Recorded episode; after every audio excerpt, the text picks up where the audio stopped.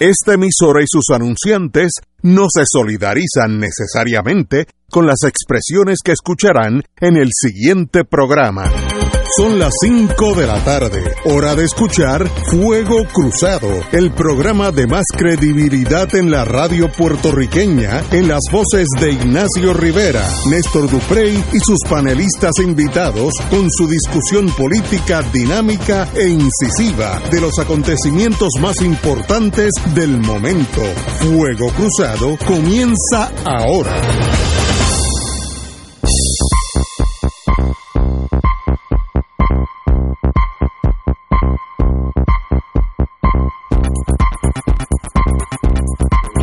Back in the US of amigos y amigas, hoy es martes, las 17 horas. Yo tengo un reloj que da la hora militar y es 17.0054.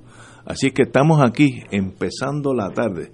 Tenemos, oye, este muchacho eh, Néstor Duprey está aquí hace tiempo, pero ahora lo acaban de llamar, tal vez sea del movimiento. Eh, hay que, hay que, hay que, de, de, de abajo, primero necesita escolta el movimiento se la va a suplir y segundo hay que velarlo porque debe estar en otras cosas de, movimiento, como Victoria Ciudadana. Eh, obviamente tenemos que empezar el pie forzado, usando palabras de Benny Frankie Cerezo, nuestro querido amigo y hermano, que en paz descanse. Benny Frankie decía que el pie forzado hoy en día, hoy, tiene que ser el movimiento Victoria ciudadana. Yo tengo un problema, yo no sé por qué yo le meto Victoria Popular, estoy pensando en Chile con Allende, no, es, muy, es Victoria Ciudadana. Y hoy en día, ayer por la noche, mientras estábamos aquí, se reunieron eh, en el Teatro Tapia, eh, como mi oficina está allí, las cámaras de mi oficina retrataron y no estoy exagerando, unas 200 personas fuera del Teatro Tapia. Y una vez, una vez había empezado el programa, así que, decir, por lo menos había 600 adentro, que es lo que el cupo máximo del teatro, y unas 200, 300 afuera, así que sí había gente interesada en ese movimiento. No estoy diciendo que yo soy de ese movimiento, estoy examinando lo que vi con mis ojos. Eh, ¿Qué quiere decir? ¿Qué, ¿Qué es Victoria Ciudadana? Pues mire, yo no tengo claro eso en los próximos semanas, meses, pues lo tendremos mucha, mucha, mucha más, más claridad. Eh, tienen que venir aquí a hablar. Eh, aquí tenemos la ventaja de que tenemos uno de sus miembros está aquí con nosotros, eh, pero estoy leyendo a, del, del, del, del, vocero, que es un periódico que tiene periodistas de primera, y cito, el movimiento Victoria Ciudadana se presentó ayer en el país con una propuesta que incluye la descolonización, ahí estamos todos, como alternativa para solucionar el estatus de la isla y detener la asignación de fondos a la Junta Federal de Control Fiscal. Eso no es ningún llame, porque ellos son los que mandan. Asimismo, anunció que no usará el fondo electoral, esto es sorprendente, y que cogerá las candidaturas en una asamblea general a celebrarse una vez logren inscribir la colectividad. Creo que tienen que, bueno, aquí tengo el número exacto, para inscribirse el nuevo partido necesitan 447.005 endosos que estoy absolutamente seguro que lo van a obtener. Así que ese partido va a estar inscrito en poco tiempo. Yo creo que nadie se va a sorprender eh, en el poco tiempo que va a tomar para inscribirlo. Yo me puedo equivocar, equivocar, recuérdense, yo no tengo la verdad cogida por el rabo, como dicen en el campo. Eh, la señora, la licenciada, eh, ex candidata a la gobernación, ex Alexandra Lúgaro, fue quien detalló la plataforma que presentarán ante los electores. Destacó que no utilizarán el fondo electoral, ya eso lo dije, aunque rechazan el financiamiento privado de, de las campañas políticas. Lúgaro habló de propuestas como una asamblea constitucional de estatus para impulsar la decolonización de Puerto Rico. Las opciones serían la independencia, la estadidad y la libre asociación, y, pero quedaría fuera el ELA. Además está decir que los tradicionales del ELA, que es el Partido Popular de derecha, que son un montón, van a estar eh, enfilados a la destrucción de Victoria Ciudadana. Pero ahí estamos, un nuevo movimiento. Yo no estuve allí, pero tenemos aquí uno de los que estuvo allí. Sabemos su capacidad analítica y, y lo, lo, analítico puede ser sin emociones. Así que, compañero, don Néstor Duprey, usted estuvo allí, ¿qué está pasando y qué implicaciones tiene? Mira, yo creo que hay que comenzar por la asistencia. Eh, yo creo que a todos los organizadores nos sorprendió eh, la cantidad de personas que asistieron anoche al Teatro Tapia, no porque no supiéramos que iba a ir mucha gente, pero yo tengo que decir con total candidez que superó nuestras expectativas, eh, la fila llegaba en el momento que hubo que cerrar las puertas del teatro porque no cabía más nadie, llegaba al estacionamiento de Doña Fela desde la puerta lateral de, del Teatro Tapia. Allí deben, entre los que estaban adentro, que eran unas 700 personas aproximadamente, hasta los que estaban afuera, que alrededor de 250, 300 personas, pues yo te diría que por lo menos habían entre adentro y afuera mil personas. Eh, lo que un lo que un lunes en la noche sin una estructura una convocatoria prácticamente espontánea. Allí no hay alcaldes, no hay guaguas, no hay una estructura que movilice que no sea los mensajes que se pudieron transmitir a través de las redes sociales y las comparecencias, las pocas comparecencias públicas que se dieron, incluyendo este programa, porque yo estoy aquí, pero obviamente eh, había un deseo de meramente convocar eh, y no hacer eh, una, una convocatoria, pues, eh, como sería una asamblea y demás. Eso por un lado. Lo segundo, pues ayer, para el que quiere genuinamente entender que, de qué se trata el movimiento Victoria Ciudadana, pues ayer se dio a conocer, se dieron a conocer tres, dos documentos y me parece que una puesta en escena política que la suma de los elementos pues le da una idea de, de qué se trata este proyecto político eh, hay dos documentos, una agenda urgente que es el mínimo común denominador de las personas que estamos allí. Sobre eso yo quiero decir algo, porque he leído y he escuchado mucho eh, los comentarios desfasados de, de, algunos, particularmente de personas que, que militan en los partidos tradicionales y personas pues que tienen su agenda. Yo la agenda mía está clara, lo dije desde un principio aquí cuando anuncié mi desafiliación del Partido Popular y mi suma a este esfuerzo. En el movimiento Victoria Ciudadana estamos coincidiendo personas que hemos diferido en el pasado. En este micrófono yo fui muy crítico de la licenciada Alexandra Lúgaro cuando fue candidata a la gobernación y he sido crítico desde mis años universitarios de Rafael Bernabe. Hemos tenido bastantes enfrentamientos en la arena estudiantil y luego en la arena política con las personas que estamos allí, el entrecruce de personalidades, hemos tenido coincidencias y hemos tenido diferencias. Ahora, nosotros hemos dado a conocer una propuesta al país que representa los puntos de consenso que queremos presentarle como agenda urgente al pueblo de Puerto Rico. Eh, no quiere decir que coincidimos en todo. No quiere decir que no tenemos matices, pero entendemos que el país estaba reclamando hace mucho tiempo una alianza de voluntades diversas en torno a un proyecto común.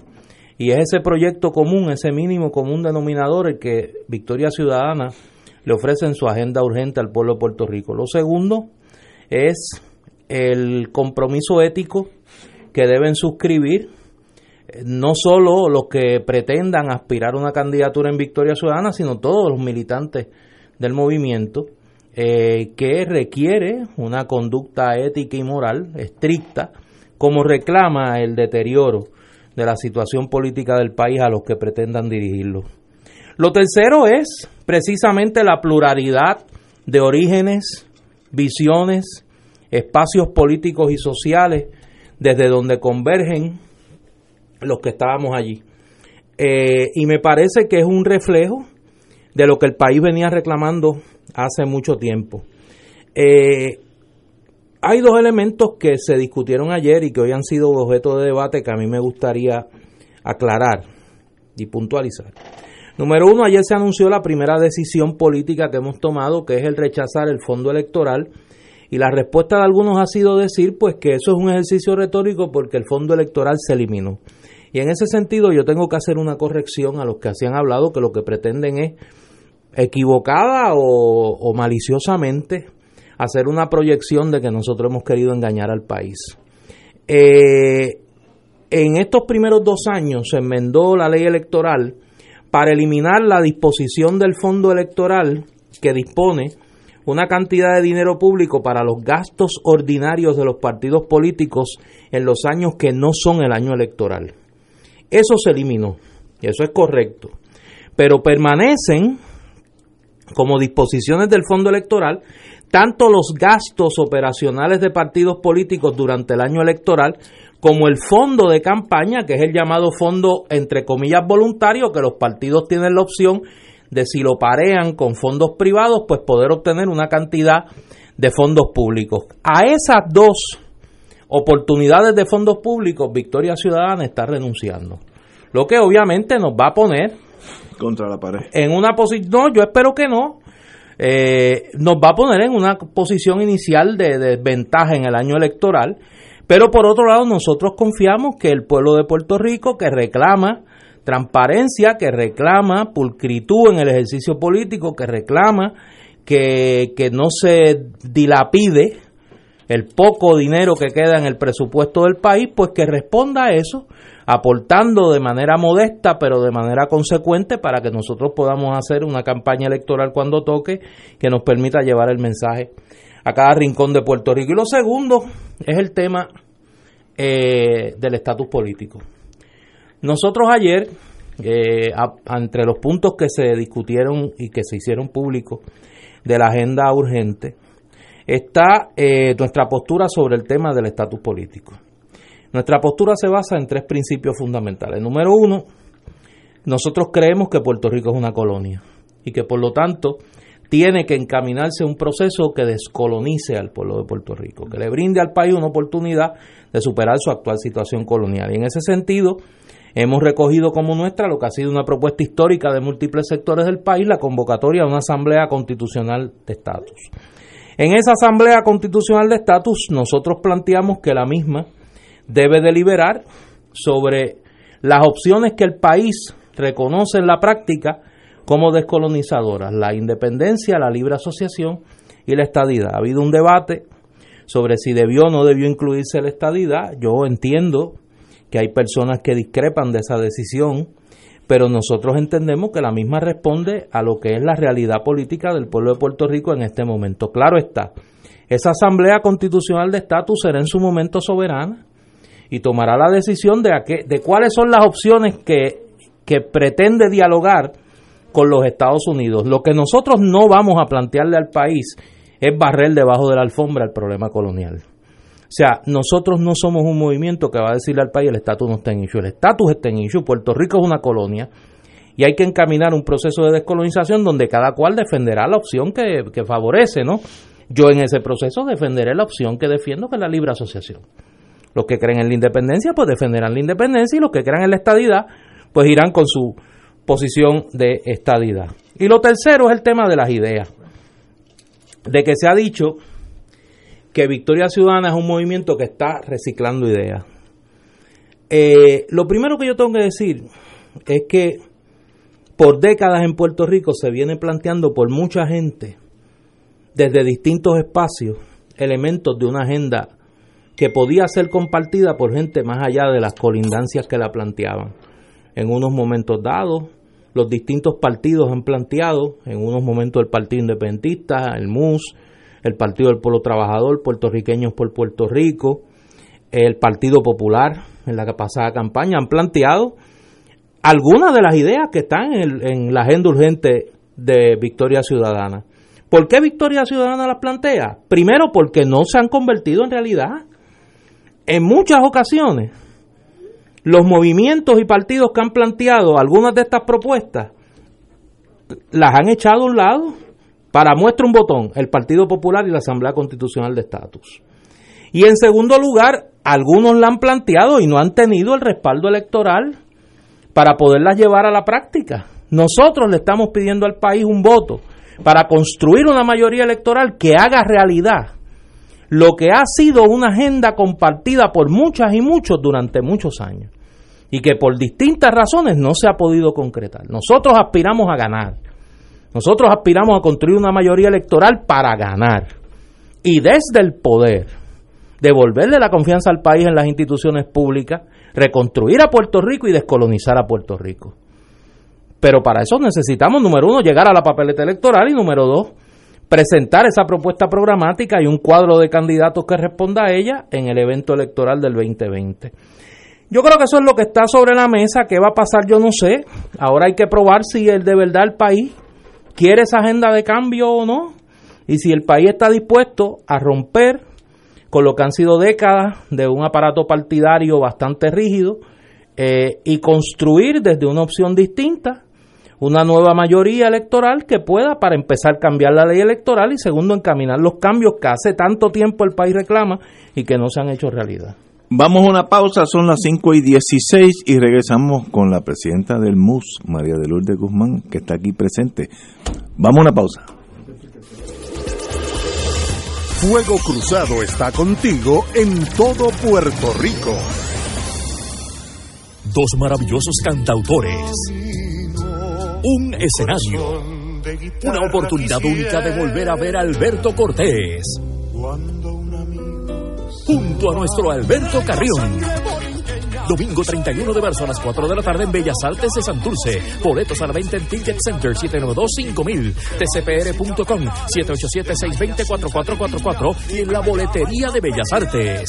Te invita Aceite de Oliva Goya, aclamado mundialmente. Radio Paz te ofrece el mejor motivo para levantarte temprano y disfrutar el comienzo de un nuevo día de lunes a viernes con Enrique Liboy y Radio Paz en la mañana. La dosis perfecta de noticias, deportes y éxitos musicales de todos los tiempos, humor y curiosidades, calendario de actividades y tus peticiones musicales por el 787-300-4982. Conéctate con el 810 AM de lunes a viernes con Enrique Liboy y Radio Paz en la mañana. ¿Qué es la mochila de seguridad?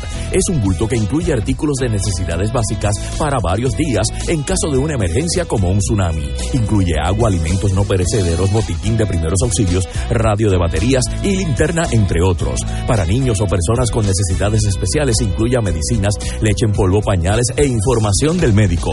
Dile a tu familia dónde se encuentra la mochila. Infórmate redsísmica.uprm.edu. Recuerda que prepararnos es responsabilidad de todos. La Corporación de las Artes Escénico-Musicales les invita al concierto de clausura del Festival Casals con la Orquesta Sinfónica de Puerto Rico, junto a Gabriel Timófiva, la Coral Filarmónica de San Juan, Coral Juvenil de Puerto Rico, bajo la dirección de Maximiano Valdés, interpretando la Sinfonía número 3 de Gustav Mahler. La Orquesta Sinfónica de Puerto Rico junto a Maximiano Valdés en el concierto de clausura el sábado 16 de marzo a las 8 de la noche en la sala de festivales del Centro de Bellas Artes de Santurce. Información 787-620-4444, boletos en Ticket Pop. Y ahora continúa Fuego Cruzado.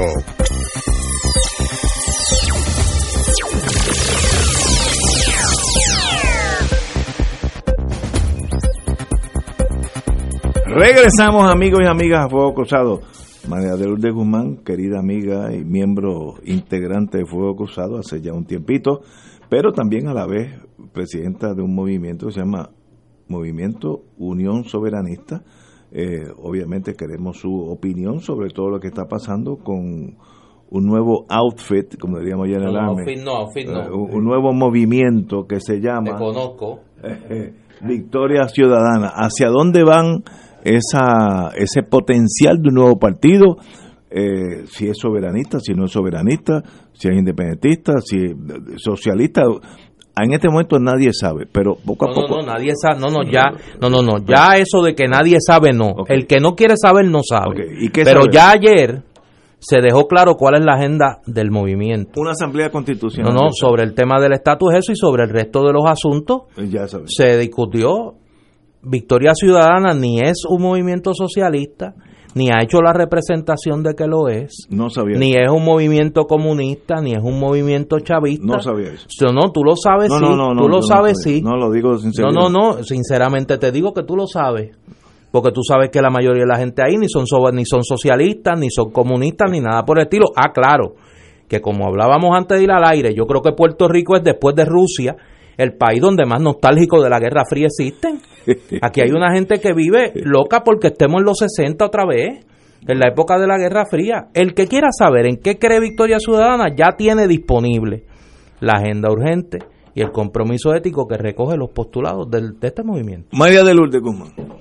Pues mira, déjame decirte, para antes de comenzar, tengo que hacer lo que en el Castilla le llaman un disclaimer, eh, porque escuché eh, a un senador por el PNP decir que yo estaba dentro del movimiento y me identificó como, como María de Lourdes, eh, usó el apellido Santiago, obviamente por error, eh, la que había corrido como candidata independiente al precinto 4 y sin duda alguna, pues esa soy yo. Este, y yo tengo que aclarar que yo fui una de las firmantes de la carta de intención, y eso yo lo dije aquí desde el mismo primer momento en que se dio a conocer que el movimiento había presentado ese documento. Pero Espérate, también Carta de intención del Eh, movimiento Victoria Ciudadana. Ajá, que es una carta de intención, es una carta que hay que presentar como paso previo a que se, auto, se te autorice a recoger endosos. Muy bien, muy bien. Y entonces esa carta, por lo que se me informó, porque eso, ese dato yo lo desconocía, necesitaba 100 firmas, me pidieron la firma, yo leí un documento, debo decir que hubo un asuntito en el, con el que yo no estuve del todo de acuerdo, pero como yo creo que aquí debe haber desprendimiento de, de, de los que estamos fuera y también debe haber eh, eh, disponibilidad para la autocrítica y la rectificación de los que están adentro, pues, pues acepté firmarla y no me arrepiento Muy haberlo bien, hecho. tiene. Este, pero no estoy dentro por la sencilla razón de que yo presido un movimiento, yo no puedo hacer cosas por mi cuenta y eso a mí se me autorizó a hacerlo, la firma de la carta. Yo fui ayer a la actividad como mucho hijo de vecino que estaba allí porque yo quería ver lo que pasaba, lo que se discutía, la gente que iba, la presentación, etcétera, y yo tengo que decir que allí había mucha mucha gente y que como dice este Néstor, eh, la fila era bien larga y hubo gente que no pudo entrar. Y esos pues escucharon lo que ocurrió desde unas bocinas que se pusieron en la parte de atrás del, del Teatro Tapia. Este, lo que se discutió, pues ya yo lo sabía porque había, este, había leído el documento, este, y obviamente hay gente que, que, pretende que ese documento fuera un tratado, un tratado de cómo se va a hacer la reforma educación educativa, cómo se va a hacer la reforma de salud y otra serie de cosas. Yo creo que hay unos puntos básicos de los cuales podemos partir y unos puntos de los cuales este se, eh, con los que podemos coincidir o los que con los que no podríamos coincidir. Pero yo me pongo a pensar en el Frente Amplio de Uruguay, donde había partidos de derecha, de centro y de izquierda, y pudieron llegar a unos acuerdos al punto de que el Frente Amplio de Uruguay accedió a, la, a, la, a gobernar el país, ¿verdad? Y yo creo que, que es momento de, de abrirse al diálogo, de abrirse a nuevas oportunidades, de abrirse a nuevos esfuerzos. eh, y de que haya desprendimiento. Yo creo que lo menos que puede haber en este momento es la crítica a la soltá eh, y la crítica porque sí. Yo creo que hay que escuchar eh, y después de que escuchemos y conozcamos, pues uno pues puede hacer las críticas, pero las críticas no me parece que deban hacerse para torpedear un, un movimiento que me parece que nace de la buena fe, del compromiso con el país, del compromiso con la reconstrucción del país y que todos estemos fuera en este momento y los que estén adentro y, o, estemos después en el, en el lugar que estemos podemos aportar. Yo sí tengo que decir que he escuchado un montón de demagogia este obviamente de, gente de los partidos tradicionales, este, y han utilizado eh, lastimosamente eh, el asunto de que, ah, eso está lleno de independentistas, lo que me confirma el hecho del prejuicio que se sigue fomentando en contra de las personas que favorecemos la independencia para nuestro país, que si venimos a ver es el único derecho inalienable que tienen los pueblos, es el único derecho del que no nos pueden despojar, es el único derecho que no importa cuánto tiempo pase, tenemos la razón para exigirlo, eh, porque no hay ni derecho a la estadidad ni derecho a la libre asociación. Eh, y me parece que el, que, el derecho a la colonia es más una humillación que cualquier otra cosa. Este, pero, eh, de nuevo, creo que bajo las condiciones en que vive nuestro país en este momento, donde muchos de nosotros pensamos que hacía muchos años que no vivíamos la crisis económica y moral que estamos viviendo en este momento, yo creo que el atrincheramiento es anatema, que aquí debe haber la oportunidad de que nos reunamos, nos, nos unamos. ¿Quiénes se reúnen? Nos reunamos. Cuando tú dices pues todo el mundo. ¿Por qué? Porque eso es un movimiento que lejos de lo que dicen, que es un movimiento independentista, soberanista, lo que yo estoy viendo es que es un movimiento amplio, es un movimiento unitario, es un movimiento donde se invita a los que creen en la los que creen en la independencia y los que creen en la libre asociación. No es un movimiento que apoye la colonia, es un movimiento de descolonización, pero como yo lo estoy viendo, es un movimiento que favorece porque así mismo se ha dicho en los puntos eh, que se discutieron, es un movimiento que favorece impulsar la Asamblea Constitucional de Estatus. La Asamblea Constitucional de Estatus que se creó por el eh, eh, por el Colegio de Abogados en la creo que fue en el 1944 contempla porque es una de las opciones de estatus que maneja este país hace mucho tiempo contempla como fórmulas de estatus eh, para discutirse y definirse la estadidad, la libre asociación y la independencia. ¿Cuál es el problema con la palabra descolonizadora? Que es algo que yo he discutido con mucha gente y lo he discutido con mucho respeto, en ánimo de que se me escuche, como, como quisiera que se escuche a muchos otros compañeros que lo dicen con, con, con mucha razón y fundamento, que la estadidad particularmente los que somos independentistas, no consideramos la estadidad como una opción descolonizadora porque un país que es una colonia, un país que ha sido ocupado, un país que está invadido, un país donde la gente no tiene la oportunidad de escoger desde la soberanía, desde el ejercicio pleno de los poderes que te dan la soberanía, no puede escoger libremente ser Estado. Por lo tanto, los independentistas consideramos que la estadidad es la culminación de la colonia y la descartamos como opción descolonizadora. Por lo tanto, no le damos ese apellido a la estadidad, pero sí comprendemos y entendemos que es una de las opciones de estatus que se figuran en la Asamblea Constitucional de Estatus y es porque representa un gran sector de nuestro país eh, que nosotros no podemos meterlo debajo de la alfombra. Los estadistas son un sector grande de nuestro país y yo creo que conforme lo promueve la Asamblea Constitucional de Estatus, hay que sentarse a la mesa todo el mundo a barajar esas opciones de estatus y definirlas y continuar con el proceso que la Asamblea Constitucional de Estatus en el proyecto que finalmente se apruebe contemple. ¿Qué pasa? el error que estoy viendo, y es el que yo quisiera, por favor, que se, que se corrija, y esto lo digo con, con el mayor de los respetos y el cariño a todos los amigos que tengo ahí adentro, es que no se puede decir que la estadidad es una opción descolonizadora desde el punto de vista del derecho internacional, porque eso es un error. Eso es un error que hay que corregir, como yo creo que se pueden corregir muchos otros que se vayan discutiendo en el camino, ¿verdad? Este, yo creo que, que, que, allí eh, en la, en la presentación de ayer había personas representativas de muchos sectores importantes en el país, pero yo creo que, que allí faltaba gente y que se puede abrir a más sectores y eso yo sé que va a ocurrir. Lo que no se puede eh, insistir es decirle a la gente que la estadidad es una opción descolonizadora bajo el derecho internacional, porque eso es incorrecto.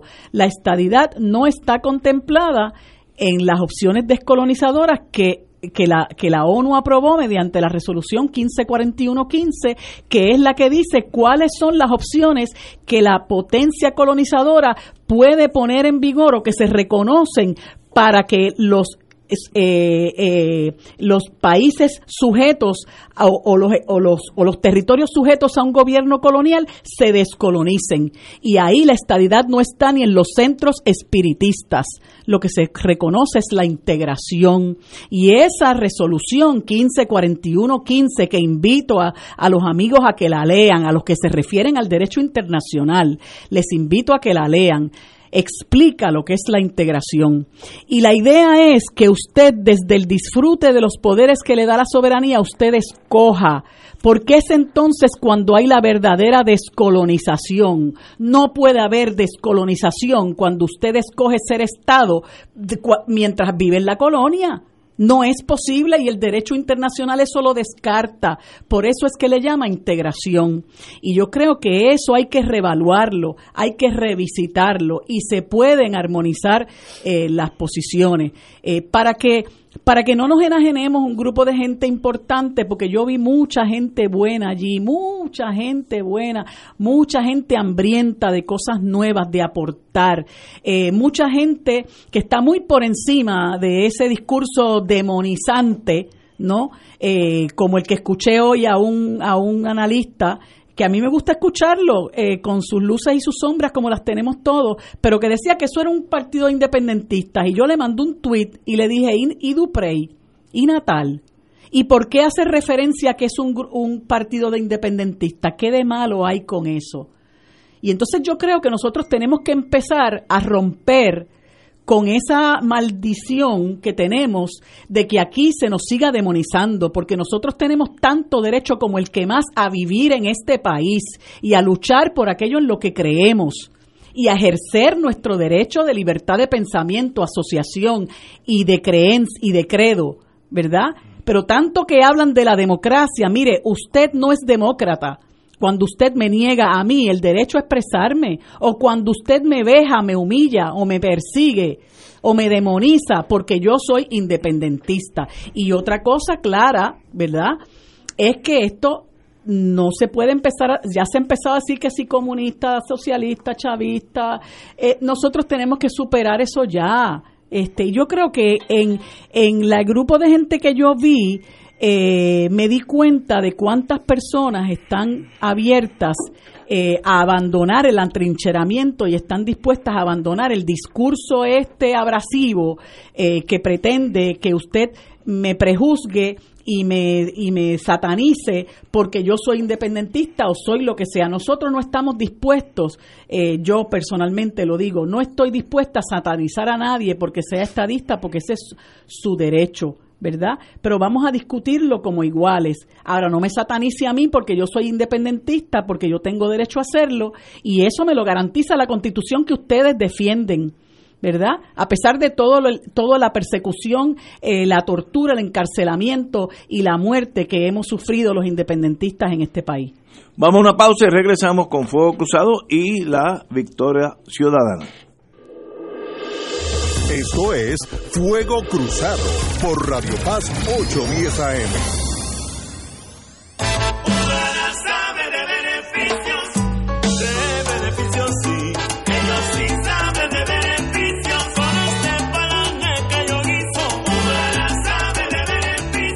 Beneficiario de Medicare Platino, conoce Humana Gold Plus y disfruta beneficios que te ponen a cantar. Llama a un representante autorizado de ventas de Humana hoy al 1-800-201-5781. Disponible todos los días de 8 a.m. a 8 p.m. Y verifica si eres elegible para afiliación. Humana Gold Plus HMO DESNP es un plan de cuidado coordinado con un contrato Medicare Advantage y un contrato con el programa Medicaid en Puerto Rico. La afiliación a este plan de Humana depende de la renovación del contrato.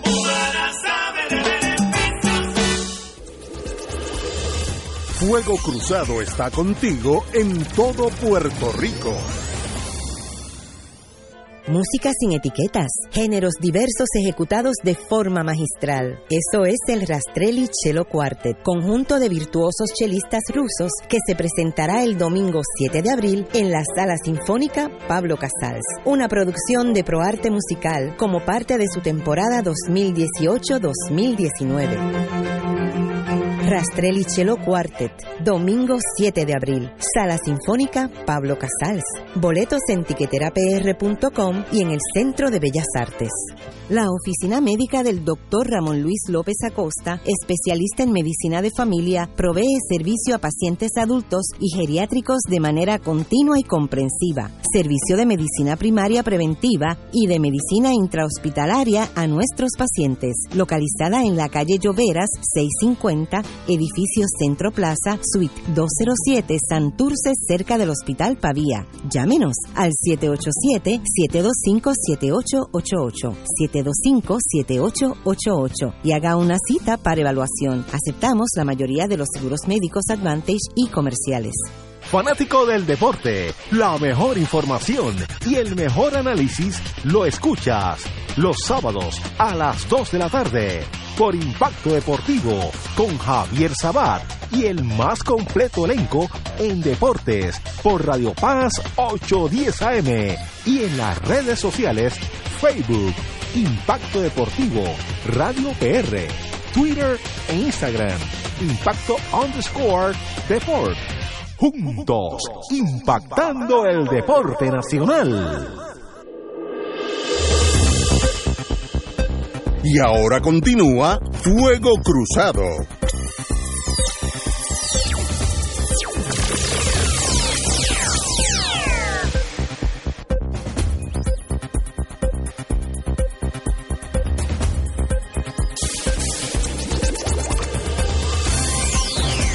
Regresamos amigos y amigas a Fuego Cruzado. El compañero eh, eh, Néstor Dupey acaba de salir, obviamente está firmando unos libros, ese hombre está adentro, adentro de verdad. Pero vamos a hablar. En torno a lo que indicó la compañera María de Lourdes Guzmán, y vuelvo y repito, nos separan tal vez una que otra cosita ideológicamente. Somos amigos, una excelente abogada, excelente amiga, así que no queja ninguna. En el plano eh, ideológico, pues, pues hay, hay una que otra trinchera con alambre de púa, pero para eso es la vida.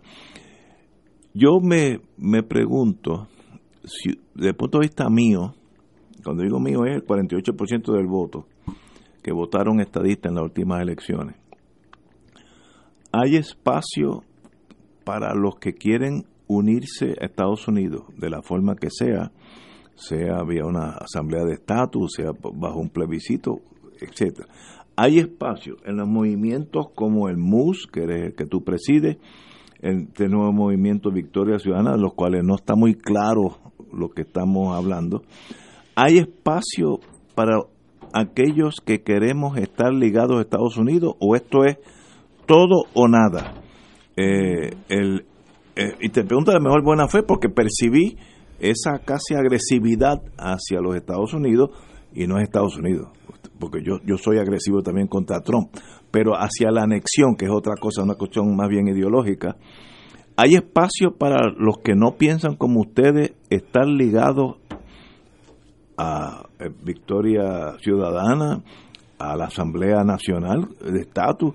¿Hay espacio o esto es tribu Tutsis versus Hutus? El que tenga el machete más grande déjame, déjame pues. distinguir algo porque pues obviamente hace referencia a, a lo que es la postura de Victoria Ciudadana y a lo que es la postura de, de Marilú aquí y que no es solo de Marilú. Hay mucha gente dentro del independentismo que tienen que tienen esa posición. Eh, esa no es la posición que nosotros posamos ayer. ¿Y cuál es? En nuestra agenda urgente, nosotros, nuestra postura es que Puerto Rico es una colonia, que debe encaminarse un proceso hacia su descolonización, que el proceso que nosotros favorecemos para la descolonización es una asamblea constitucional de estatus y que Victoria Ciudadana promoverá que entre las opciones que se debatan, que se discutan en esa asamblea constitucional de estatus esté la estadidad federada, junto con la independencia y con la libre asociación. eh, hay una diferencia eh, de muchos años sobre si la, la estadidad, como se predica y como se defiende por el movimiento estadista en Puerto Rico, es una opción descolonizadora.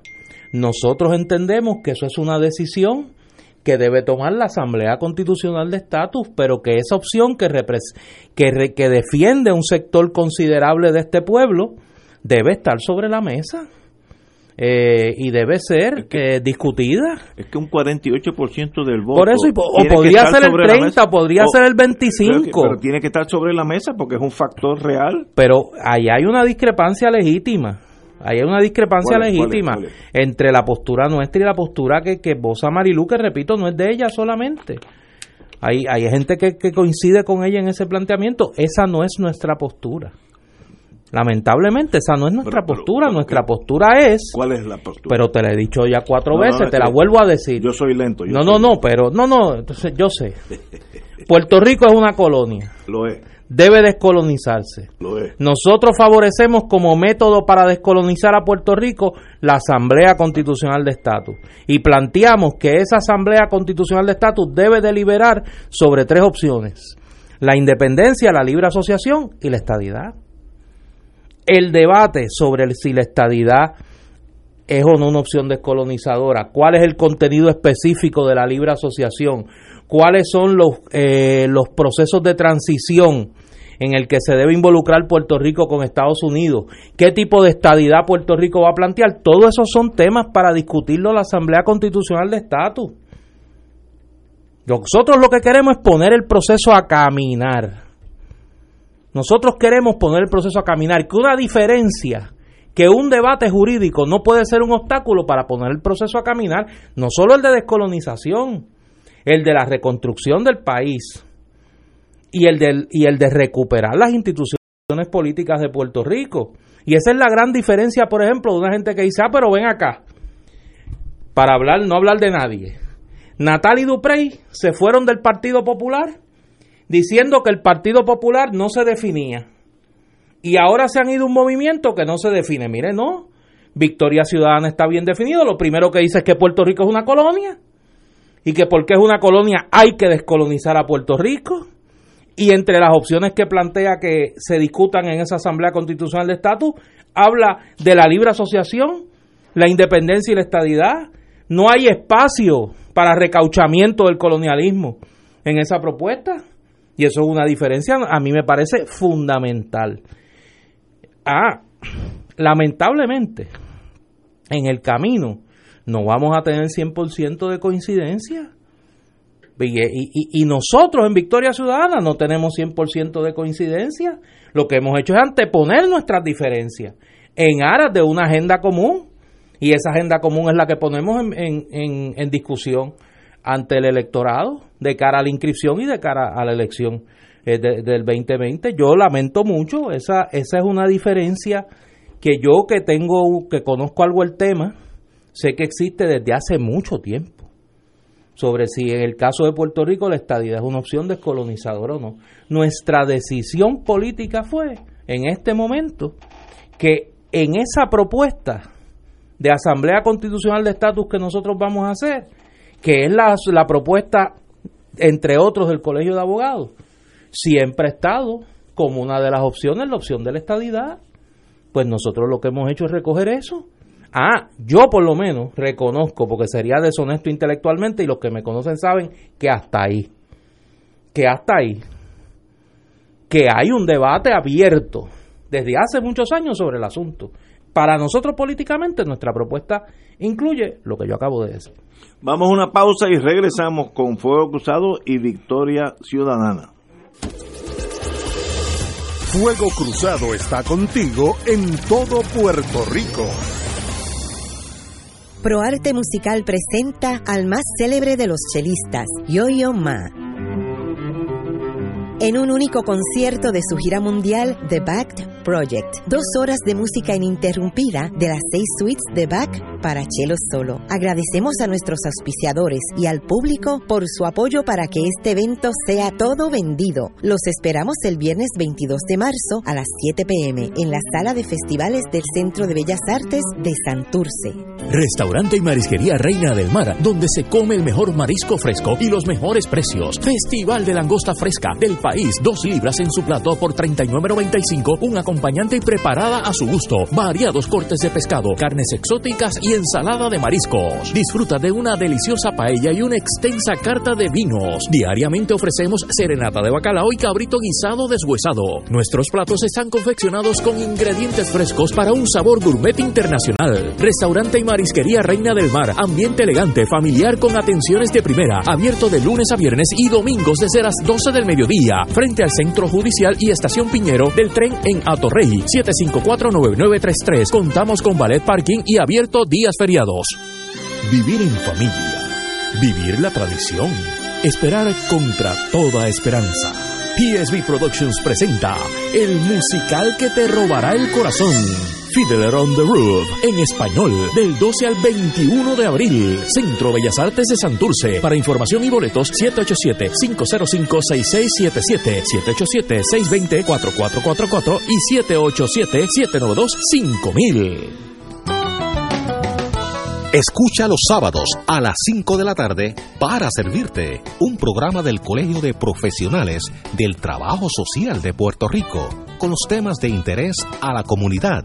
Recuerda, los sábados a las 5 de la tarde para servirte por Radio Paz 810. Y ahora continúa Fuego Cruzado.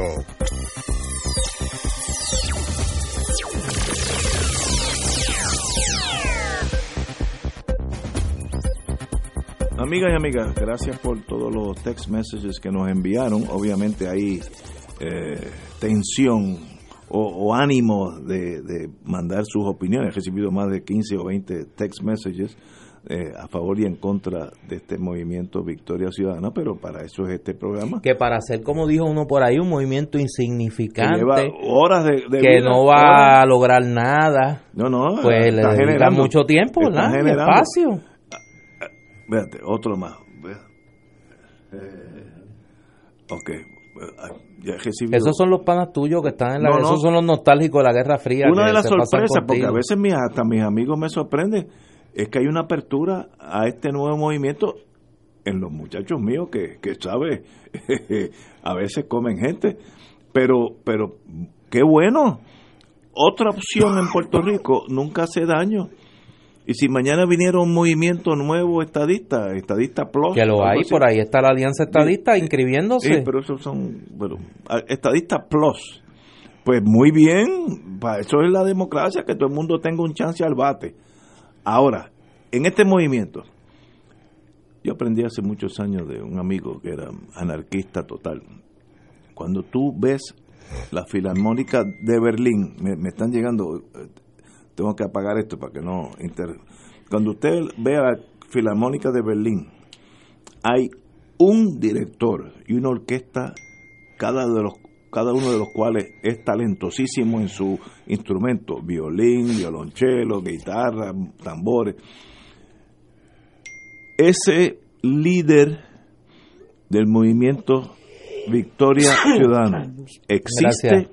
va a existir, va a haber una o esto va a ser como un presidium del Partido Comunista en aquellos Pero no, y ese no es quiero fácil. mencionar Mira, es fácil. va Ignacio. a haber un líder que, que inspire a todos nosotros que no estamos allí Bueno, o esto es va a ser como un colegio de gente Pero es, es muy fácil. Ayer se anunció que Victoria Ciudadana tiene un comité coordinador provisional del que yo me honro en pertenecer, muy bien cuya tarea es coordinar todo el esfuerzo dirigido a dos cosas, a inscribir el movimiento Victoria Ciudadana como una franquicia electoral. ese es el paso uno No, no es el paso uno, porque sin eso no hay nada sin más. eso no hay más nada. Sin, e- sin eso, todo el, el resto del debate Es académico. es académico.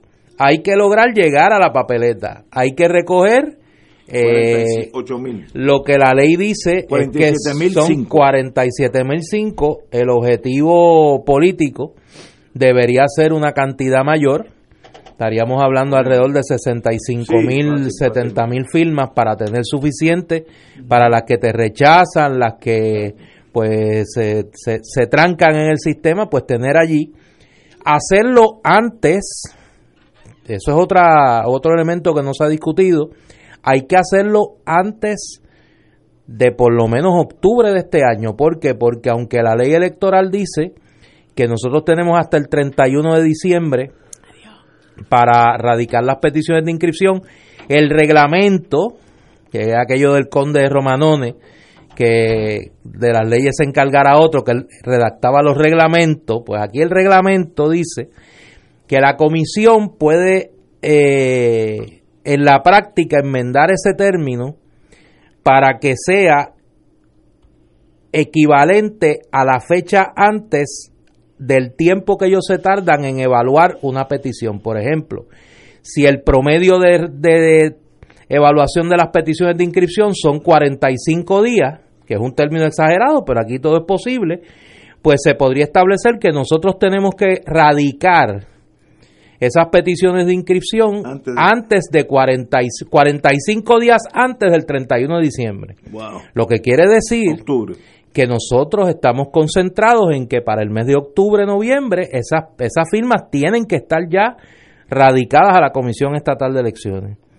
Eh, una vez eso se logra, el segundo paso, que es la otra encomienda que tiene este comité, es el organizar una asamblea constituyente del movimiento Victoria Ciudadana para que el movimiento tome las decisiones de rigor en cuanto a las candidaturas y en cuanto a los objetivos electorales de Victoria Ciudadana de cara a la elección del año próximo 2020. Así que esos son los primeros dos pasos.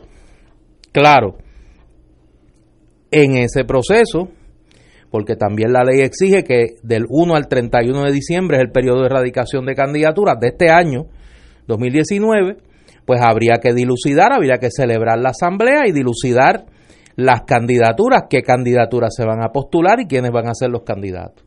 Y a, a eso la respuesta es que, pues, obviamente, nosotros vamos a tener un cuadro de candidatos de cara al 2020. ¿A qué? Pues mira, las candidaturas principales, pero en el específico de cuáles y quiénes, eso lo va a dilucidar la asamblea en su momento. ¿Y cuándo esa asamblea se reúne? Tan pronto se inscriba. Ah, bueno, ok, sí, sí, sí. El paso uno es inscribirse. El paso uno es inscribirse. ¿Y cuándo empiezan con la inscripción? Tan pronto la Comisión Estatal de Elecciones Ah, autorice, en ese sentido, eh, hay una petición ya radicada por eh, el Comité Coordinador de Victoria Ciudadana ante la Comisión Estatal de Elecciones porque ya la ley provee y la Comisión tiene los mecanismos para poder recolectar firmas de manera electrónica, peticiones de inscripción de manera electrónica. La información que nosotros tenemos es que el sistema está listo y que pues obviamente los atrasos políticamente motivados en la Comisión Sí, Estatal de Elecciones van a para atrasar este proceso lo más posible, pues ya están eh, puestos en, en, en marcha, ¿no? Así que por lo menos mi llamado es a los comisionados electorales y al presidente de la Comisión Estatal de Elecciones a que deje que la democracia funcione. La labor de la Comisión Estatal de Elecciones es garantizar que la democracia electoral en Puerto Rico funcione. Pues mire, dele paso a la democracia. Right. Si, la, si, si no hay una objeción mayor a que nosotros comencemos nuestro proceso de inscripción, pues que se nos autorice. Ahí va a haber una oposición Claro. tenaz. Y nosotros estamos contando con ella, pero estamos contando también... El Partido eh, Popular y el Partido Independentista no le van a hacer el trabajo a ustedes fácil. Eso cuenten con eso. No, pero eso, eso va a ser así. Eso va a ser así. Pero, pero nosotros estamos contando con eso, pero estamos contando también con la sensatez y con el sentido común del presidente de la Comisión Estatal de Elecciones, que está recién llegado a su puesto. Pues mira, tiene una oportunidad de demostrarle al país que va a, a- a- limpiar el buen nombre del puesto que ocupa, que sabemos cómo lo dejó su predecesor. Pues mira, una, buena, un- un- una buena primera acción es que se, que se tome la decisión ya sobre el tema de nuestra inscripción y que se nos permita comenzar lo más pronto posible el proceso de recolección de firmas, incluyendo las firmas electrónicas que ya la comisión tiene los mecanismos para poderlas poner, eh, recolectar de esa manera también. Yo estoy seguro, yo tengo un buen balance, eh, un sentido común que a veces eh, funciona en contra de mis intereses, pero tengo un buen sentido de lo práctico. Yo estoy seguro que ustedes van a obtener la firma, de eso no hay duda y van a estar inscritos. De ahí para abajo, eso es otro sendero, pero el paso uno, como dijimos, eso lo van a conseguir, porque eh, muchos puertorriqueños, el, el, el, el, voto lúgaro, yo le llamo, lúgaro sidre, que es un descontento con el establishment, esa gente están dispuestos a darle la firma. Hay casi nada más, hay, eh, no sé cuánto sacaron estas, eh, entre los dos, casi 200 mil votos. Menos, eh, esa gente no votaron PNP ni Popular por alguna razón. Así que algún descontento hay con el establishment. Eso le beneficia a ustedes. Ahora, que va a haber pelea del Popular y el PIB. No, que Ignacio firmó aquí, pero esta firma no se parece a la que él tenía cuando tenía 12 años, ese tipo de cosas. Esas sandeces van a surgir y eso es parte de la política chiquita. Pero a pesar de esas cosas negativas, ustedes van a estar inscritos. Vamos después para el plan 2. Vamos a una pausa, amigos. Fuego Cruzado está contigo en todo Puerto Rico.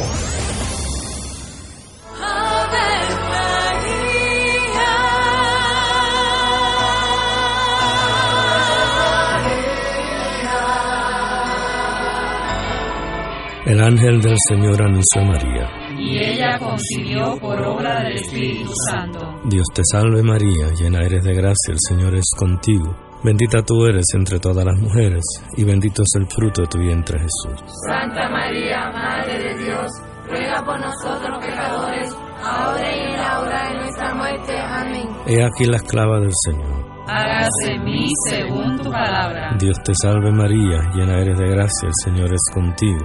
Bendita tú eres entre todas las mujeres, y bendito es el fruto de tu vientre Jesús. Santa María, Madre de Dios, ruega por nosotros pecadores,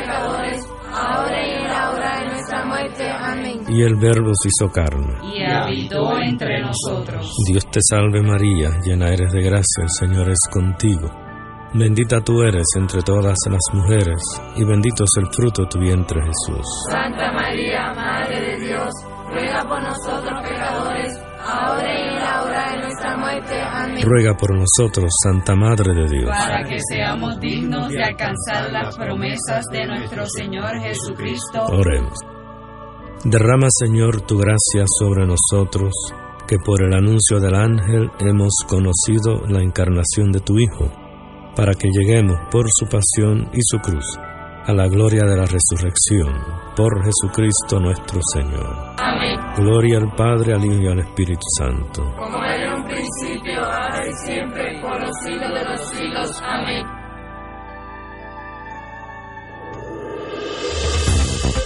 Aquí la llama se enciende cada tarde a las 5 porque escuchas Radio Paz 810 AM, WKBM San Juan y retransmite en diferido WOROFM Corozal San Juan, la Casa de Fuego Cruzado, el programa de más credibilidad en la radio puertorriqueña.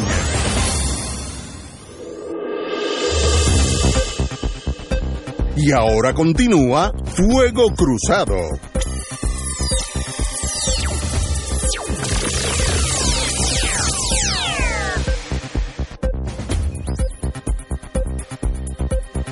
Amigos y amigas, eh, para final, ya terminamos con Victoria Ciudadana. Por favor, gracias. Y, y yo que tengo esa cosa de la memoria eh, bien, bien deficiente. La gente no lo cree. Tú estás claro que nadie te cree. Cuando yo diga aquí varias veces Victoria Popular, es que no, yo, yo no sé. lo vas a decir No, que como a- parte. no, pero yo sé también. Sí, sí, también. Yo- pero no te parte- preocupes que cuando me lo corrigen. yo te corrijo. Porque es que Todas las veces tengo. que. ¿Cuál es el, mo- el movimiento popular de Chile? Eh, La Unidad Popular. Unidad Popular. Yo tengo eso hasta el eje porque aquellos años fueron buenos, buenos años. Pero bueno. Sigue, sigue. La señora alcaldesa de San Juan, mi amiga, para que estemos claros, eh, María Yulín Cruz, no, Suerte que es amiga tuya. Si no llega a ser amiga tuya. Carmen Yulín Cruz, no definirá hasta el 22 de marzo, que es eh, ya mismo, 10 días más o menos, su futuro político dentro del Partido Popular o fuera. Eh, nadie sabe. Cito a la señora alcaldesa. El 22 de marzo yo voy a hablar. He tenido conversaciones con personas dentro del PPD, de la base y con personas fuera del PPD, de diferentes movimientos, diferentes denominaciones religiosas y personas altamente identificadas con el Partido Nuevo Progresista. Me consta que eso es verdad. Eh, dice que todavía no ha tomado una decisión final sobre sus aspiraciones políticas. Cito, quisiera metérmele por dentro a la gente porque esto no se trata de mí, se trata desde, desde dónde más yo le sirvo al país y desde dónde le sirvo más a las causas en las cuales yo creo. De igual forma, la alcaldesa indicó que le dio la bienvenida al movimiento Victoria Ciudadana, aunque insistió que no será hasta el 22 de marzo que definirá su futuro político. Ok, lo mínimo que podemos colegir ahí no ha ingresado al movimiento ciudadano, da la impresión que todavía podría eh, continuar dentro del Partido Popular, porque lo va a anunciar el 22 de marzo. Eh, candidata fuerte, sí lo es, candidata que ha entregado al Partido Popular dos veces corrido la alcaldía de San Juan, así que obviamente genera votos, que eso desde el punto de vista matemático es una ganadora. Si tú tienes una segunda base que cada vez que batean por ahí lo saca de out, pues es una buena segunda base. Ah, que te guste o no te guste, que esos son otros aspectos. Pero no hay duda que es una, un vote getter, es un, un atractivo que genera votos para el Partido Popular. Se quedará en el Partido Popular, aspirará a la gobernación, aspirará a la comisionada, comisionada residente, ya ella ha dicho que no va para San Juan, así que ya eso eh, es historia. Eh, así que esas son las dos opciones, bueno, hay tres opciones. Gobernadora de Puerto Rico, por el, por el Partido Popular. Eh, comisionada residente por el Partido Popular o integrarse al Partido Demócrata en los Estados Unidos y se corre la suerte que si, si el Partido Demócrata gana, hay miles de posiciones ejecutivas que el nuevo partido allá podía nombrar. Así que esas son las tres opciones que ella barajea. Nadie lo sabe, tal, vez la única que lo sabe en este momento es ella, y conociéndola a ella no se lo va a decir a nadie. Así que eh, le, le, deseo lo mejor a mi amiga Carmen Yulín Cruz. Compañero. Mira, eh, no es un secreto para nadie que Carmen Yulín Cruz y yo somos amigos hace mucho tiempo compartimos una visión, yo diría que más de un 95% de los problemas del país y cuáles son las soluciones a los problemas del país. Eh, yo creo que es un activo no solo del partido en el que milita, añado yo hasta ahora, eh, cierro paréntesis ahí, eh, sino para un espacio mucho más amplio que, ese. No hay duda de que es la figura política puertorriqueña que mayor reconocimiento ha obtenido fuera de Puerto Rico en mucho tiempo. Eh, de, eso no hay duda. Algunos señalan que inclusive más que el propio Luis Muñoz Marín.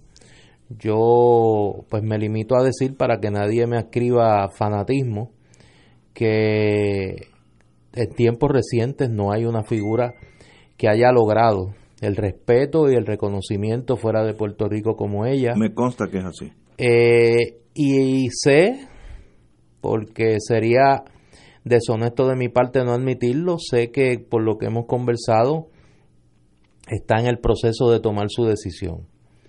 Eh, hoy eh, a mí me preguntaban del periódico El Nuevo Día sobre este asunto ya hablando desde el punto de vista de Victoria Ciudadana, eh, Carmen Yulín no está ajena a este proceso eh, de conversación que se viene dando desde hace mucho tiempo para lograr encaminar una acción común eh, de distintos sectores y de distintas personas en torno a unos objetivos de política pública y a una estrategia electoral común, que es lo que cuaja en el anuncio de ayer de la, la creación del movimiento Victoria Ciudadana y la petición de que se inscriba como una franquicia electoral. ¿Qué ella va a hacer? Pues yo no sé. Y cuando digo que no sé, no es que sé y no, di, no quiero decir. Yo no, sé qué es lo que ella va a hacer. Eh, no es una decisión fácil.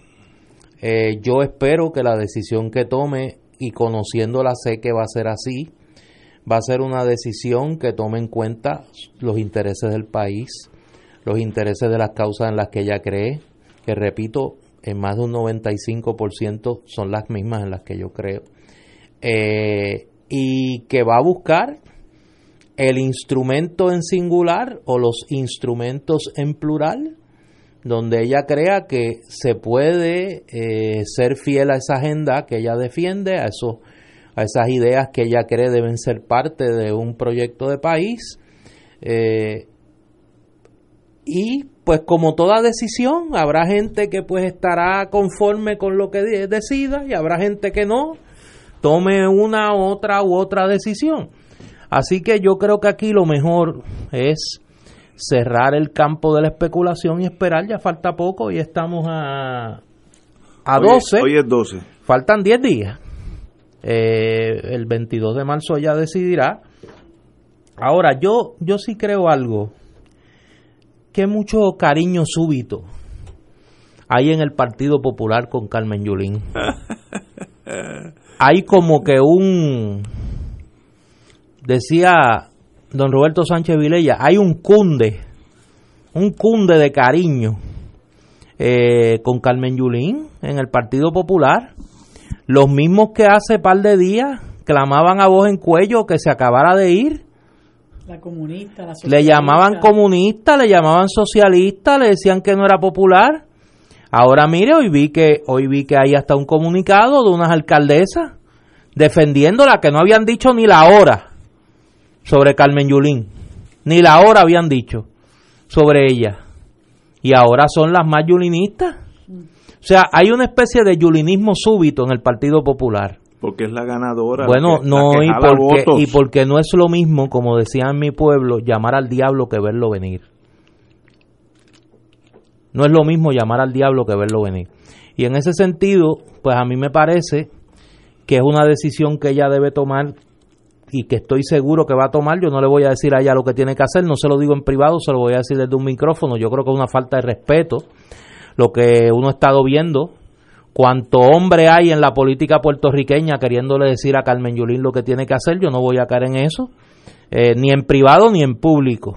Yo sí creo, porque la conozco lo suficiente como para saber qué va a hacer así, que la decisión que ella va a tomar va a ser una poniendo por encima de cualquier otra consideración lo que cree que es correcto para el eh, país. Compañera María de Lourdes.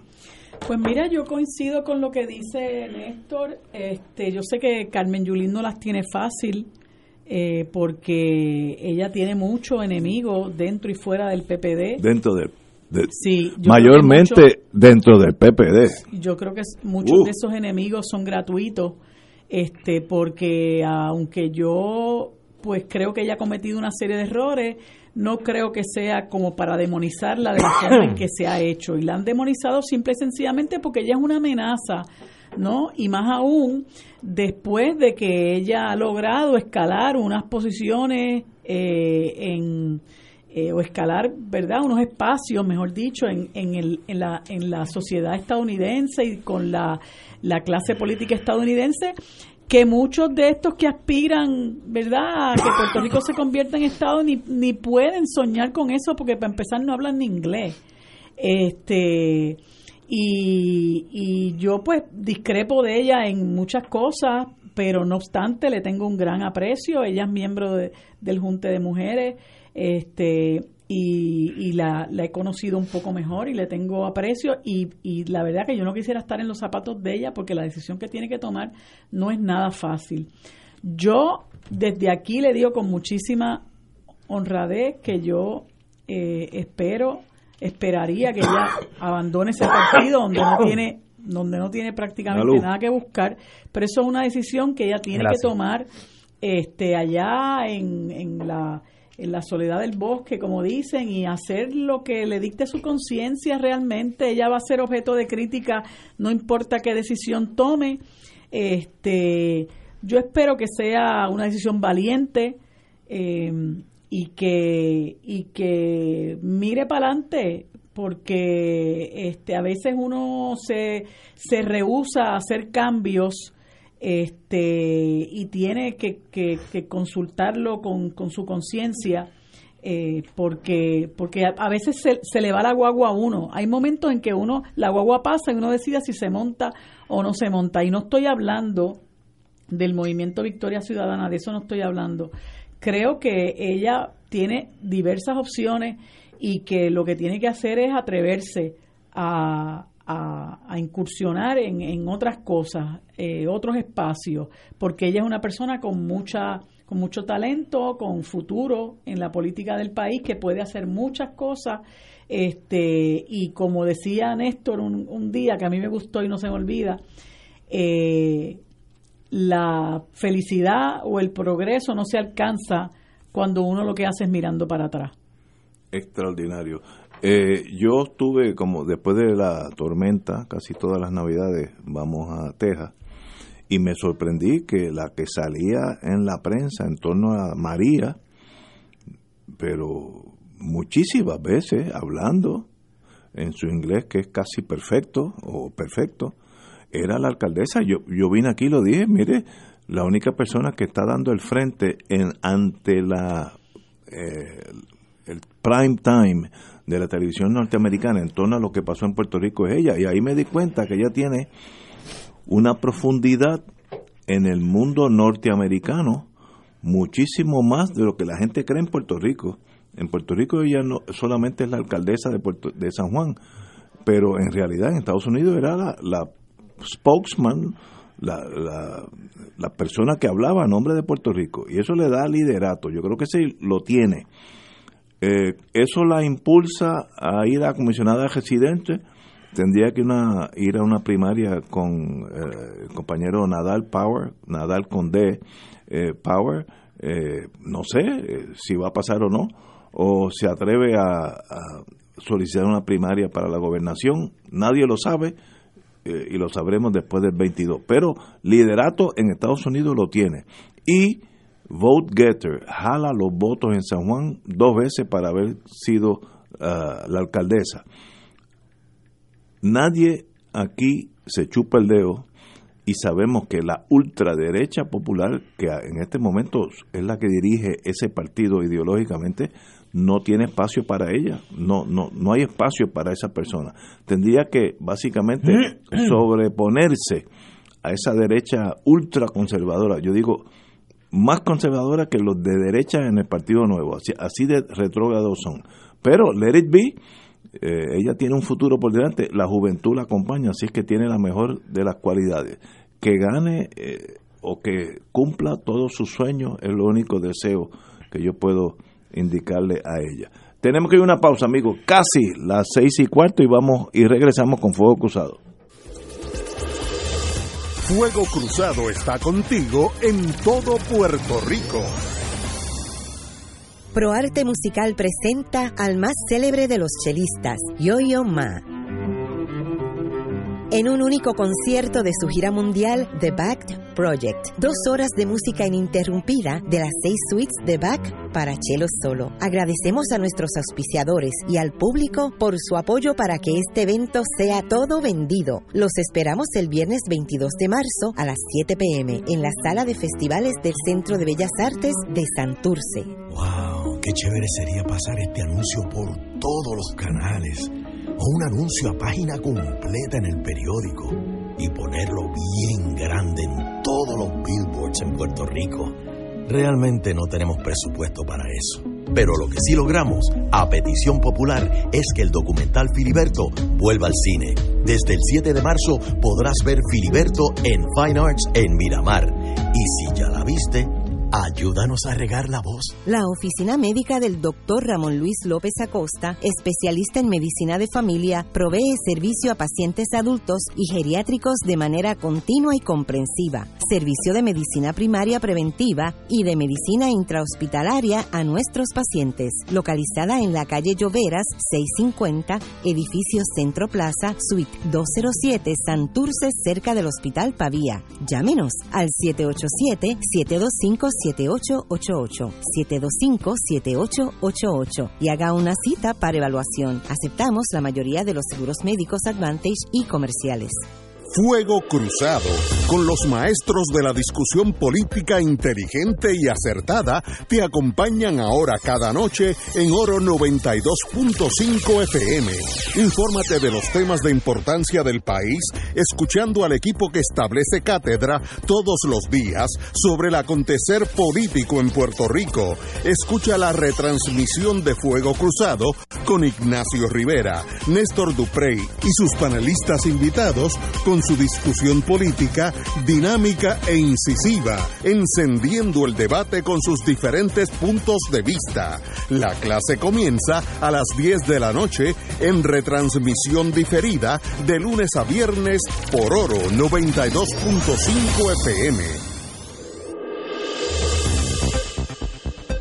Y ahora continúa Fuego Cruzado.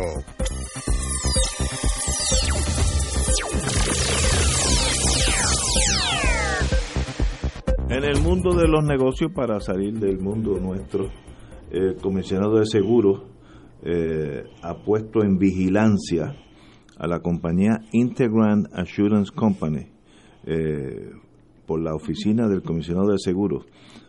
Cito, para suspender la aceptación de nuevos negocios respecto a riesgos catastróficos en seguros de propiedad comercial y personal, así como limitar la suscripción de negocios para tales riesgos únicamente a renovaciones de póliza existentes y otras líneas de negocio.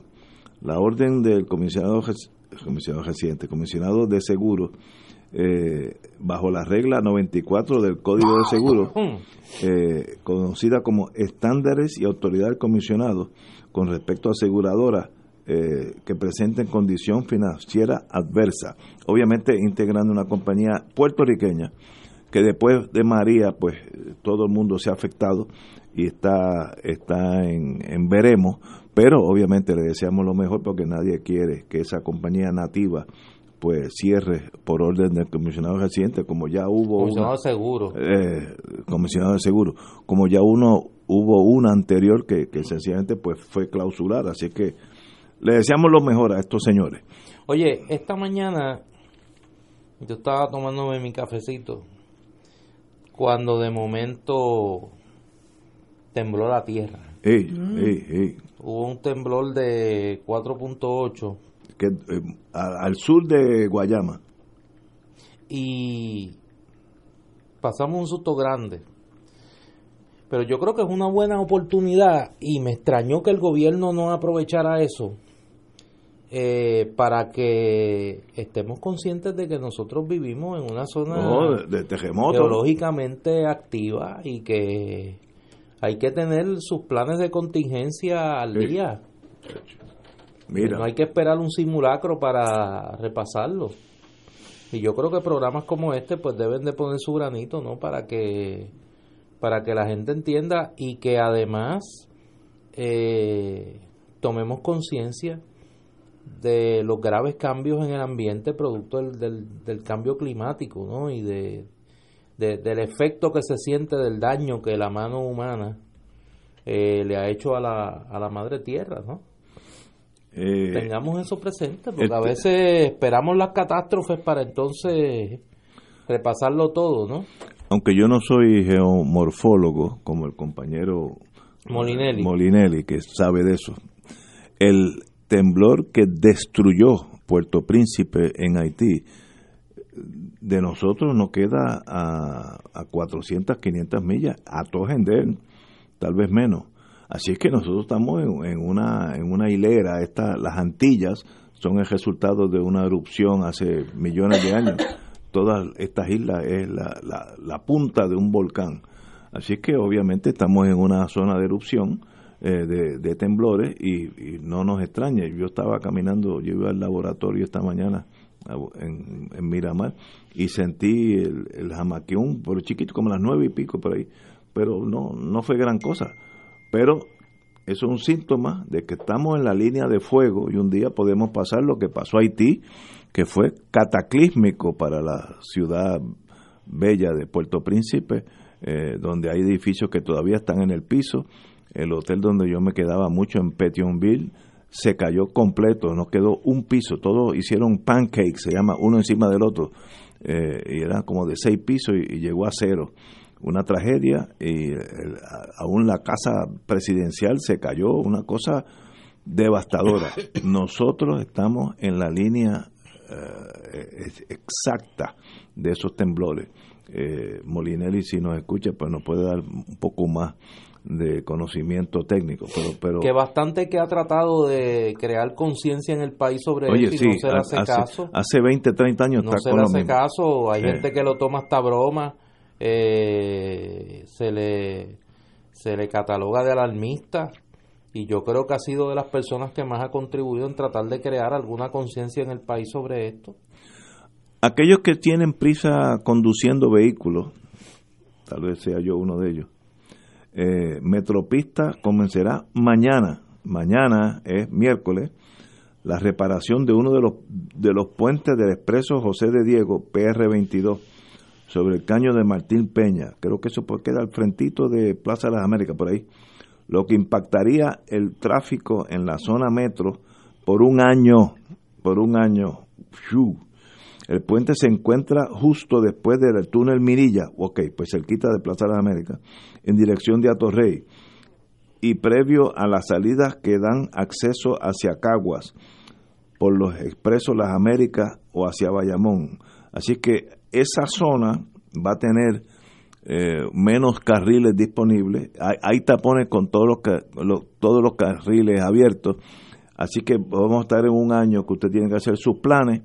Sé que la gente, el primer día que cierren, que será mañana, habrá un mega tapón, pero uno se va acostumbrando a toda la adversidad. Pero hay que hacerlo. Esos puentes ya tienen casi 40, 50 años de viejo. Nadie ha puesto ni, una botellita de pintura nueva a, esos, eh, esos puentes y si no se le da mantenimiento, un día usted pasando con sus nietos o sus hijos se cae para arriba y se muere todo el mundo, como ha sucedido. Así que esto no es, no es nada, es algo importantísimo que suceda. Qué bueno que está sucediendo. Esta es una de las avenidas que está privatizada y obviamente el, privatizador eh, le está dando el mantenimiento, el mantenimiento que tal vez se le debió haber dado hace 20 años, pero mejor, es tarde que nunca. Pero ese empieza mañana, ese taponcito.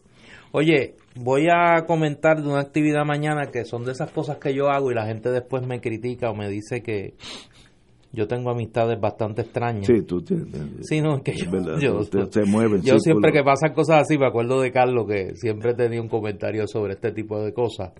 Mañana a las 11 y 30 de la mañana, en la librería Casa Norberto González, en el tercer nivel de Plaza Las Américas, se presenta el segundo volumen en su primer tomo, va a tener dos tomos este segundo volumen, de las memorias del ex gobernador de Puerto Rico, y añado yo, mi amigo, Pedro Rosselló, a mi manera.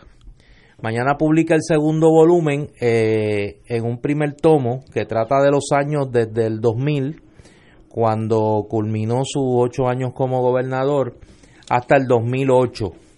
Eh, está toda la etapa esa del Senado y los Pavaclintock y las peleas con el Nuevo Día y demás. Eh, lo curioso es quién lo va a presentar. Lo va a presentar el licenciado y amigo Víctor García San Inocencio. Muy buena persona. Que ayer lo vi por allí, estaba cerca de el Teatro Tapia, no iba para la reunión de... Si él está pues eh, muerto en combate. Mm. Eh, pero está muy bien Vitín y, va a presentar eh, mañana el libro del doctor Roselló González. Es a las 11 y 30 en Casa Norberto en el tercer nivel de Plaza Las Américas. Le deseo éxito al amigo, al doctor Rosello, tiene varias presentaciones. El miércoles 20 va a ser en la en, la Universidad Ana Geméndez en su recinto de Gurabo, donde está el, su biblioteca. El jueves 21 va a ser en la eh, Universidad Ana Geméndez de Ponce, allí lo presenta el profesor José Elías Torres.